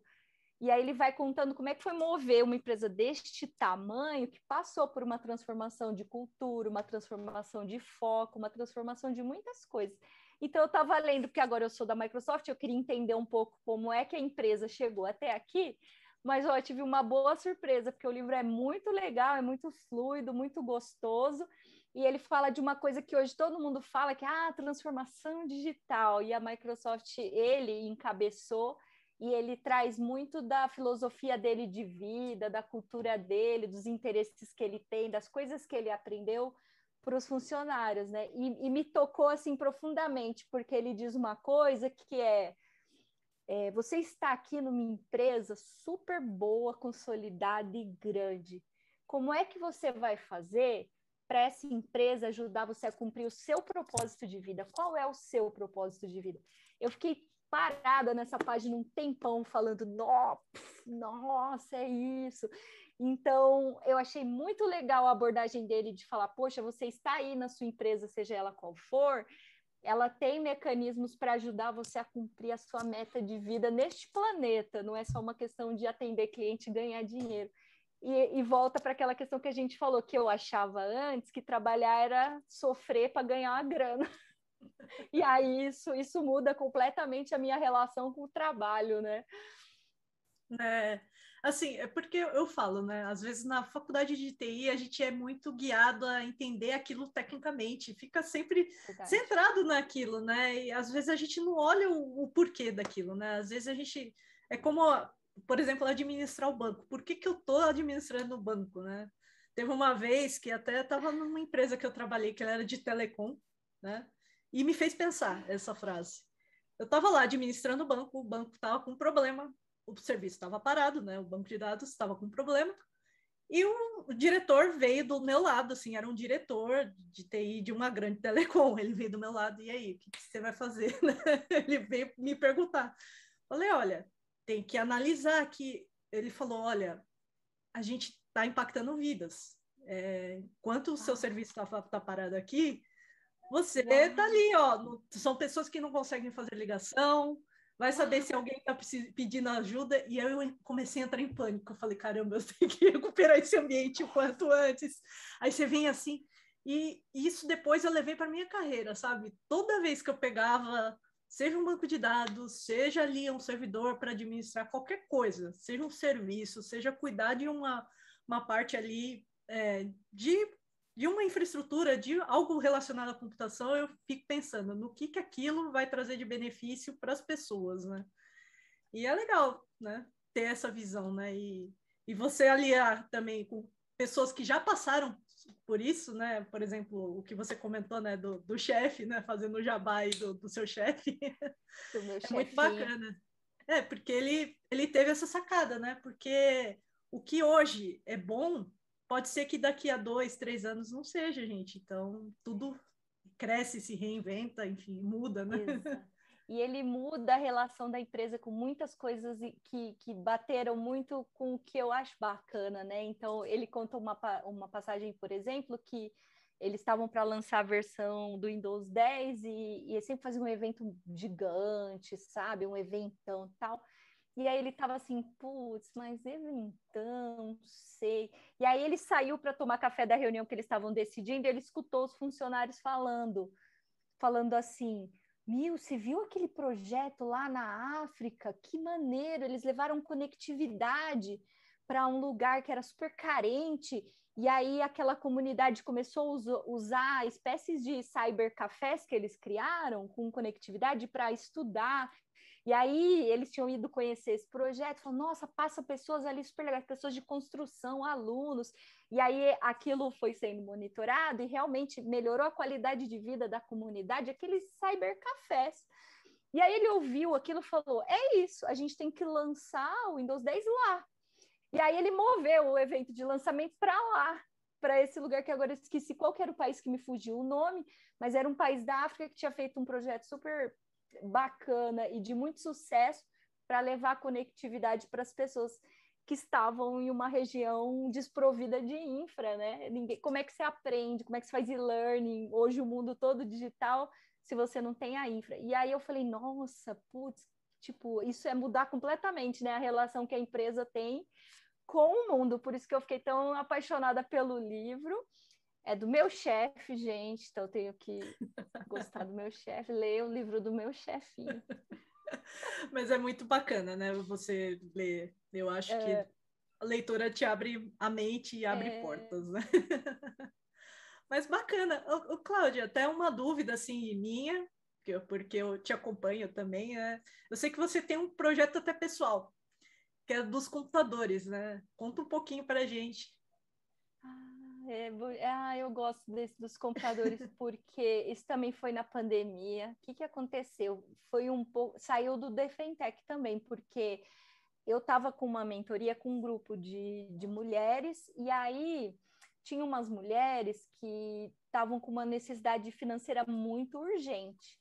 E aí eu falei, nossa, pera, não vai dar tempo de fazer a mentoria que a gente faz de três meses a pessoa está precisando, tipo, hoje do emprego. Aí a gente formou um grupo de WhatsApp, a gente chamou de Caçadoras de Vagas, juntou ali as meninas que estavam precisando de vaga. Aí eu falei, gente, eu preciso, o que, que eu faço? Eu preciso dar um jeito. E elas estavam super estudando, arrumando LinkedIn, fazendo um monte de curso, fazendo tudo que elas podiam. E aí eu comecei a bater na porta dos meus colegas e contar, falou, pô, dá uma olhada nesse currículo aqui. Aí eu via a vaga sendo divulgada no, no LinkedIn, eu ia lá na vaga e falei, amigo, olha aqui minhas amigas tal. E a gente começou a fazer isso. Num dado momento, o que, que a gente percebeu? Que duas da, das pessoas que estavam nesse grupo estavam com dificuldade de, sabe, de estudar e de praticar por causa do equipamento. Então, as meninas, uma estava ajudando a outra, e aí uma delas me ligou e falou: Olha, nossa colega aqui está muito complicada, que eu fui ajudar ela hoje, e realmente, assim, a máquina dela não está rolando. Eu não imagino como que ela está fazendo as entrevistas, as... não sei como é que ela está fazendo. Aí, naquele momento, eu parei e falei: Nossa, assim, sabe, nenhum minuto eu atinei que realmente isso podia ser um blocker na vida da pessoa. Eu falei: Nossa, gente tô fora da realidade já. E eu parei e falei, meu, eu já tô há quatro anos usando o meu computador do trabalho. O meu computador pessoal estava encostado, tinha quatro anos, e eu só me liguei disso na hora que a menina me ligou. Aí eu peguei e mandei o meu computador para ela e foi para frente. Aí depois teve uma outra, logo na sequência, ela foi assaltada e não estava conseguindo receber os retornos de processo seletivo porque ela foi assaltada, perdeu o telefone não tinha dinheiro para comprar outro. Aí a gente se mobilizou, pô, arrumei lá, a gente fez uma vaquinha, comprou um usado, pá, mandou para ela, voltou para o jogo, ela foi contratada pela empresa que ela estava esperando o retorno. E aí eu comecei a pensar e falar, gente, pera, deve ter um monte de gente que nem eu, que a empresa na pandemia deu computador para trabalhar de casa e, e, a gente acabou aposentando. Na AWS eu já estava com um computador que eu levava para casa desde que eu entrei, porque a gente viaja, a gente vai para todo lado, a gente já fazia home office e tal. Aí eu, eu fiz um, um post no LinkedIn e falei, gente, se tiver gente aí com coisa, computador, tablet, celular encostado, me avisa que eu tenho um backlog aqui de gente precisando. E aí a gente foi começando até o momento que a gente achou lá uma oportunidade de dar para uns estudantes, e aí já não ia dar mais para contar só com doação. Aí eu e o Tayolor, que é do, do Itaú, um colega, a gente se juntou, formatou ali mais ou menos uma campanha, arrecadou dinheiro. E amanhã, amanhã não, amanhã ainda é sexta. Sábado a gente vai entregar numa comunidade lá em Guaianazes os 29 computadores, porque dois a gente já entregou. Sábado a gente entrega os outros 29 e, e aí a gente vai ver né, o quanto aquilo vai ajudar, porque é, nesse projeto que a gente chamou de Connect Todos aí, foi o quê? A gente conversou com umas pessoas da, da educação, de Cidade Tiradentes e Guaianazes, e uma delas é minha cunhada, a Meire, e aí a Meire passou umas estatísticas que deixaram a gente se preocupados, porque ela falou que 40% das crianças não, não conseguem o acesso, não, não conseguem, estão estudando do dispositivo do pai, sabe? Ele tem uma dificuldade de acesso, estão estudando do celular com a tela pequena, e o pai sai para trabalhar, fica sem a, a aula, e aquilo angustiou a gente. Então a gente tentou fazer o que deu, a gente conseguiu juntar dinheiro para 31 máquinas que a gente vai levar é, para lá. A gente entregou seis em, no Espírito Santo, que foi um colega da AWS até que comprou as seis máquinas, que ajudou. Então a gente conseguiu começar isso. E aí agora, Érica, o mecanismo que a gente usou para essa primeira, a gente meio que embalou e está usando quando a gente percebe que tem outras necessidades. Um, um colega da AWS agora está ajudando a Federal de Araraquara, a gente está tentando usar o mesmo modelinho e aí foi uma coisa que, come... que a gente começou a fazer e eu acho que é super importante, porque quando a gente dá computador e conectividade, a pessoa consegue tirar a primeira barreira. A gente está aqui conversando, as pessoas estão vendo a gente aqui, pessoas da linha da extrema pobreza não vão chegar até essa mensagem, porque eles não têm dispositivo e internet para conseguir chegar aqui. Imagina para viver agora no mundo que está 100% online. Então, contei toda essa história para dizer que foi o, o, nosso projeto dos notebooks, que a gente vai fazer uma live pelo Defentec para prestar contas. Então, quem quiser acompanhar, saber como foi, segue lá o Defentec no LinkedIn, que eu vou postar o evento que a gente vai prestar contas do que a gente recebeu, o que, que a gente comprou, foto da entrega, fazer um evento para mostrar é, tudo que foi feito, para quem que foi entregue e tudo mais. E foi isso aí. E aí eu, eu incentivo vocês, gente, a tirar da gaveta tudo que vocês têm aí de dispositivo usado, porque isso está sendo bloqueio para alguém conseguir um emprego e não ir morar na rua, que era a situação que a gente estava vivendo com as mentorandas lá, era ou isso ou rua, sabe? De não, não conseguir dinheiro para nada. E a outra recado que eu queria deixar sobre esse projeto é: empresta sua rede do LinkedIn, você conhece muita gente. Então, se tem alguém ali que te procurou, que pediu mentoria, pega esse currículo e bate de porta em porta, porque tem pessoas que confiam em você já, que você tem uma trilha de carreira. Então, usa a sua credibilidade para vender alguém. É isso aí. Nossa, super incrível, assim, porque são tantas iniciativas que vão nascendo de algo que você enxerga, né, de, de necessidade. E é verdade, né? Na, na pandemia, às vezes você para, pô, tem um computador aqui parado, né? A empresa me dá um computador muito bom, por que que, sei lá, não vou formatar esse meu pessoal e entregar, né? É. A gente que tem acesso, né? Tem pessoas que não têm, é o que você falou, acesso, conectividade, é. né? Um aparelho para poder estudar, né? E abre Exato. portas para a pessoa, e com certeza essa pessoa ela vai retribuir mais para frente para o mundo, né? Vai falar assim: olha, fizeram isso por mim, e eu vou fazer isso por outras pessoas, né? É muito gratificante, né?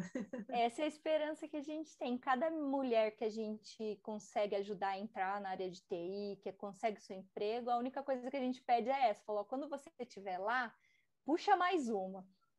E aí pede para essa pessoa puxar mais outra, porque talvez um dia a gente chegue na equiparação, né? A gente deixe de ser 10, 15% e vire uma boa representatividade aí, né? De pelo menos metade, ou que não seja a mesma representatividade numérica, mas que todas que quiserem possam entrar.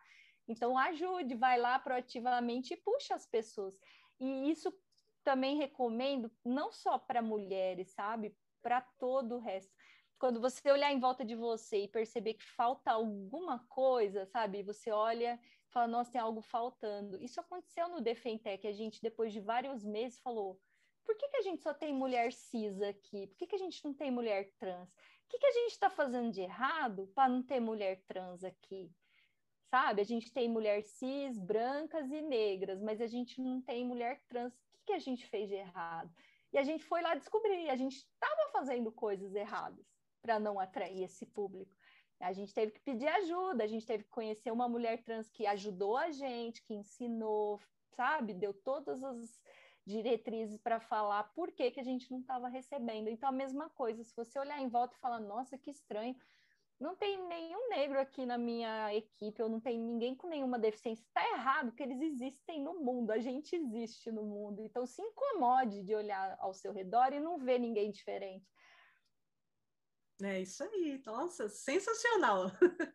É verdade, a gente às vezes fica tão preso ali no nosso mundo, não enxerga outras possibilidades, outras realidades, né? Então temos que enxergar. É Bem bacana, gente. Olha, até vou dar boa noite aqui para pessoas que ah, apareceram agora, né? Até o. Ai, que legal. É, o Zani está aqui, Rafael Zani, veio prestigiar aqui a live. e a Letícia, Letícia Rodrigues, trabalhou comigo. A Letícia é uma ótima, assim, é, DBA. Ela falou assim: Ó, cheguei atrasada, mas depois ela vai assistir desde o início o vídeo. Assiste, porque é bem sensacional aqui. A ideia foi inspirar, né? Vocês viram que a carreira aqui, a Cláudia, ela é sensacional. Ai, imagina, obrigada.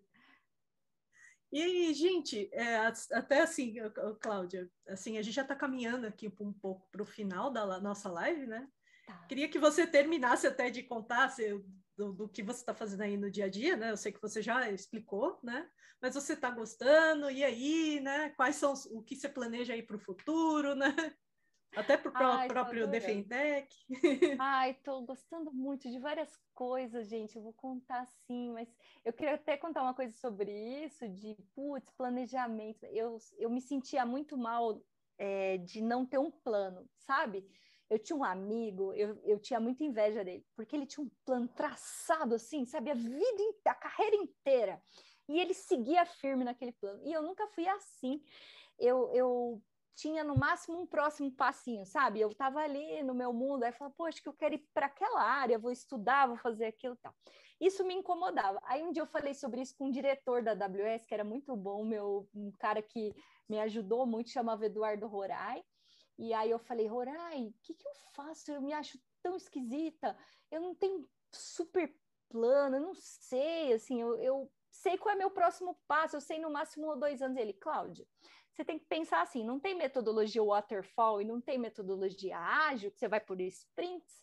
Então, sua carreira é planejada por sprints. Eu achei aquilo tão lindo, eu falei, ufa, ele me libertou daquela coisa, aquela agonia que eu sentia de não ter um super plano gigante. Tem gente que não consegue ter, tem gente que vai fazendo a carreira por experimento, essa sou eu também.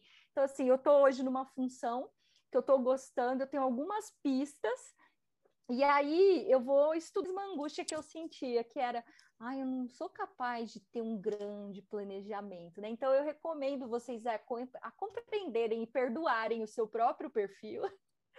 E aí eu estou agora na Microsoft como Technology Strategist e eu quero muito entender se eu, se eu vou conseguir cumprir aquilo que eu me propus a cumprir, que é coordenar melhor as pessoas, olhar com uma visão mais estratégica, é, não falar tanto ali no técnico e tentar conectar o negócio com o técnico, realizar objetivos maiores, esse é, essa é a minha intenção. E aí agora eu começo a pensar se num futuro pode ser um caminho, uma área de gestão, eu ainda não sei, né? Por enquanto eu estou numa estrutura mais técnica ainda, técnica comercial, mas aí é, é, o próximo passo que eu começo a delinear, mas ainda está só no campo da preparação. E eu estou com agora trabalhando num outro projeto, eu estou no Defentech. Essa iniciativa dos notebooks ela é mais esporádica, e agora eu estou na escola da nuvem, que foi lançada por algumas consultorias que trabalham com nuvem, estou muito feliz lá. E aí estou trabalhando na escola da nuvem agora para a gente montar uns programas, está super legal também. Estou trabalhando também agora na escola da nuvem, esporadicamente. Ah, que legal! Tá vendo, gente? Tem coisas aqui que não sabia. Novidades, né? Legal, bacana. E, ô, ô Cláudia, até eh, só para recuperar uma pergunta que veio no, assim, no, no passado, mas eu, tá vendo? Eu anoto tudo, gente. O Cotrim, ele perguntou como é que faz para ter um treinamento com você. Ah, isso aí ó, é uma coxinha e uma original. Então já descobrimos o que, que, ela, o que ela gosta, né, gente? Então é isso aí, é só fazer um convite, né? A Érica sabe que eu gosto de falar, né, Érica? É, a gente combinou, gente, meia horinha ali para falar, para alinhar algumas coisas, foi quase uma hora.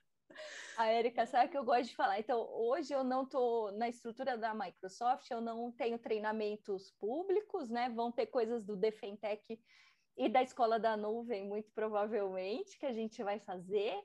E eu gosto muito de, de trocar ideia, de fazer assim, igual a gente está fazendo aqui, é, conversar de um assunto. Então, quem quiser trocar uma ideia, fazer um one-on-one, me manda lá no LinkedIn, a gente troca uma ideia e conversa. Aliás, assim, isso foi uma coisa que a gente fez para a campanha dos notebooks, porque chegou uma hora que a gente precisava de 60 mil, a gente chegou em 20 e pouco, não estava indo para frente. Aí eu vendi uns, eu vendi uns slots de agenda lá no LinkedIn. Falei, ô oh, povo, quem quiser conversar sobre qualquer coisa aí, marca aqui uma hora de agenda, vai lá e dá um dinheirinho para a campanha. Foi bacanão, assim, a gente conseguiu arrecadar a gente estava em 25, a gente chegou em 50 com essa iniciativa da venda das agendas. E eu gostei de fazer, porque eu conversei com gente tão diferente, eu conversei com gente de cada projeto bem legal. Então, se você quiser trocar uma ideia, conversar, saber lá do Defentec, da Escola da Nuvem, da Microsoft, de Osasco, Cachorro Quente, também eu falo sobre isso, me manda o LinkedIn lá, a gente faz one on one. É isso aí, gente. E tem um monte de gente aqui no chat já. O próprio Cotrim falou que fechado, né? Três coxinhas, um engradado Nossa, de original. Fechou. O Zani falou que qualquer um aqui da live pode fazer isso também. Coxinha original. Se quiser ganhar o coração, é coxinha e serra malte. Aí ganhou. Olha, tá vendo? Aí sim. Né? o próprio Léo comentou aqui, ó.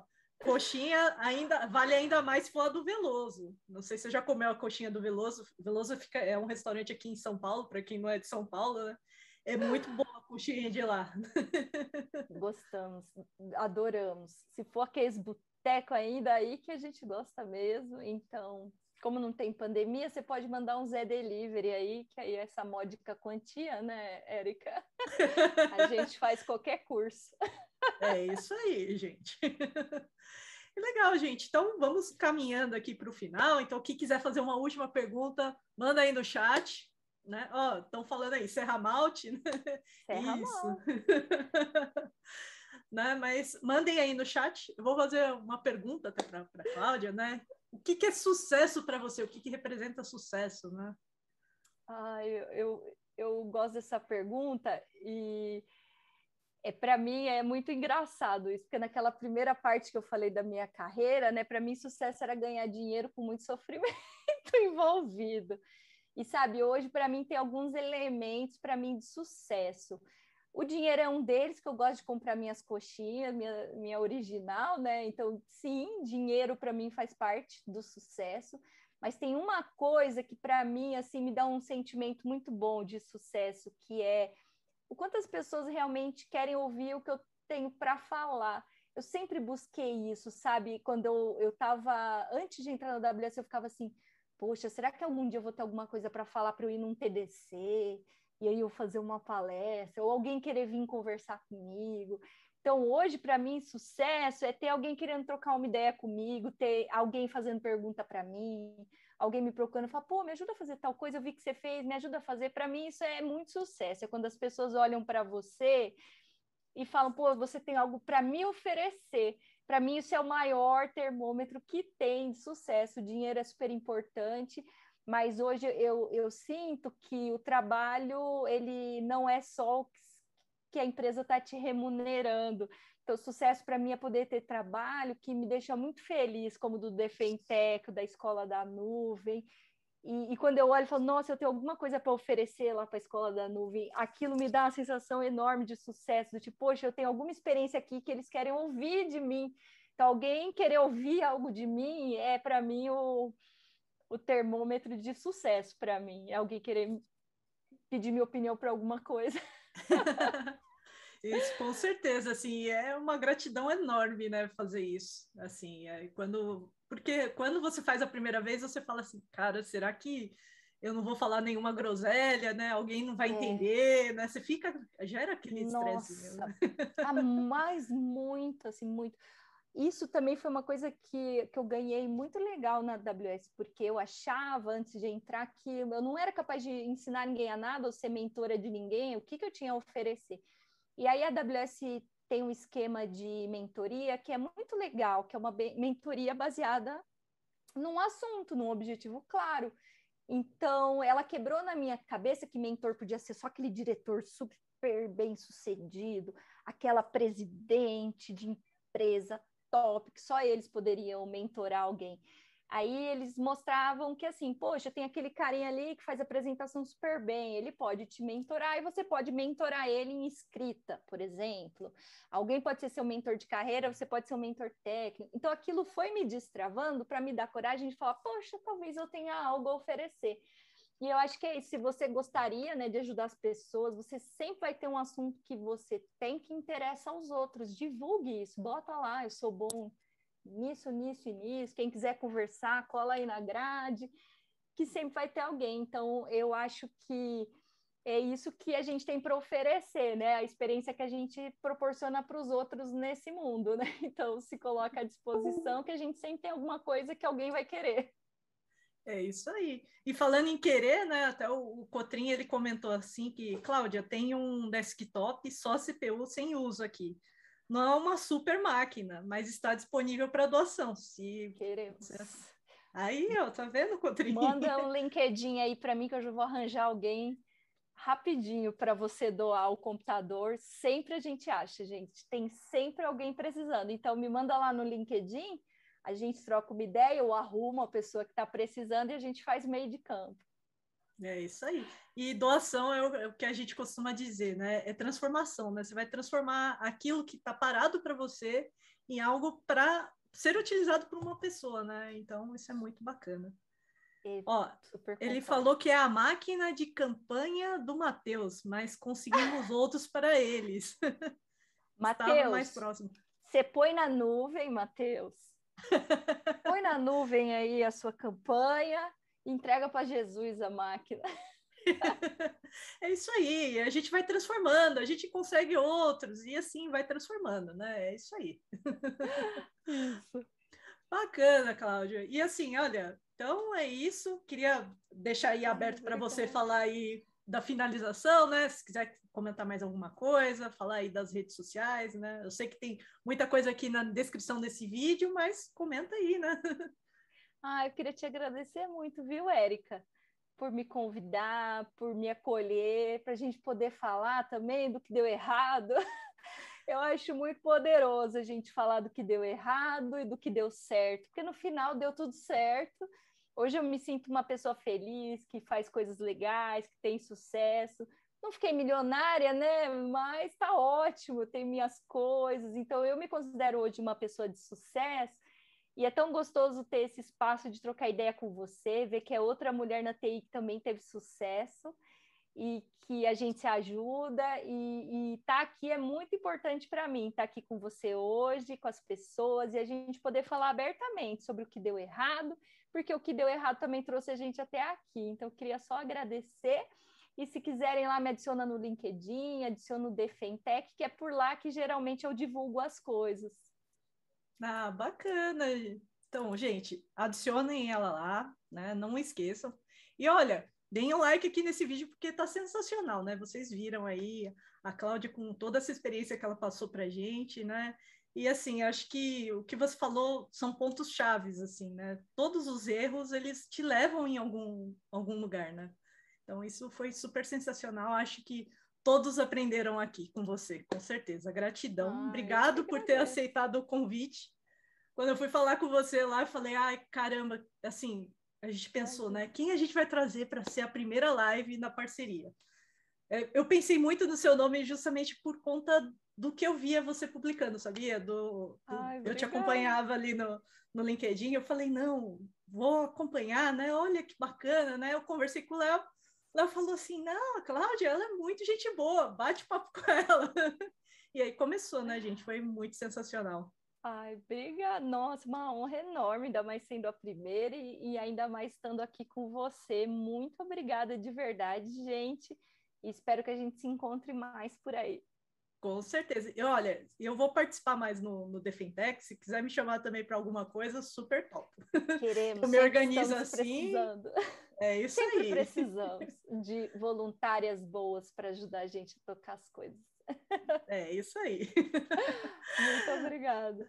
Aí, gente, então vou dar uns recadinhos finais, né? Não se esqueçam aí de se inscrever lá no Café com Cloud, tá? É uma parceria que a gente fez aqui, a gente está fazendo no canal do, da Golden Gate BR. Quero agradecer primeiramente a Golden Gate BR, né, porque abriu esse espaço aqui para a gente, muito importante, sabe? Sem todo esse espaço aqui, com certeza a gente não traria uma live numa qualidade do que está sendo aqui, né? Para quem está vendo aí, super, né? Um frame bonitinho, né? Mas todas as redes sociais, tanto da Cláudia quanto do Café com Cláudia, estão aqui na descrição do vídeo. Nos acompanhem lá né? E eu vou fazer a finalização. Espero não errar, porque o Gilson eles tem uma qualidade e ele faz isso há muito mais tempo do que eu. Então, se você gostou desse vídeo, não se esqueça de inscrever no canal, deixar o like, ativar o sininho e o mais importante de tudo, é, replique o conhecimento com o mundo e compartilhe esse vídeo. Fiquem ligados no próximo convidado. Até mais, gente!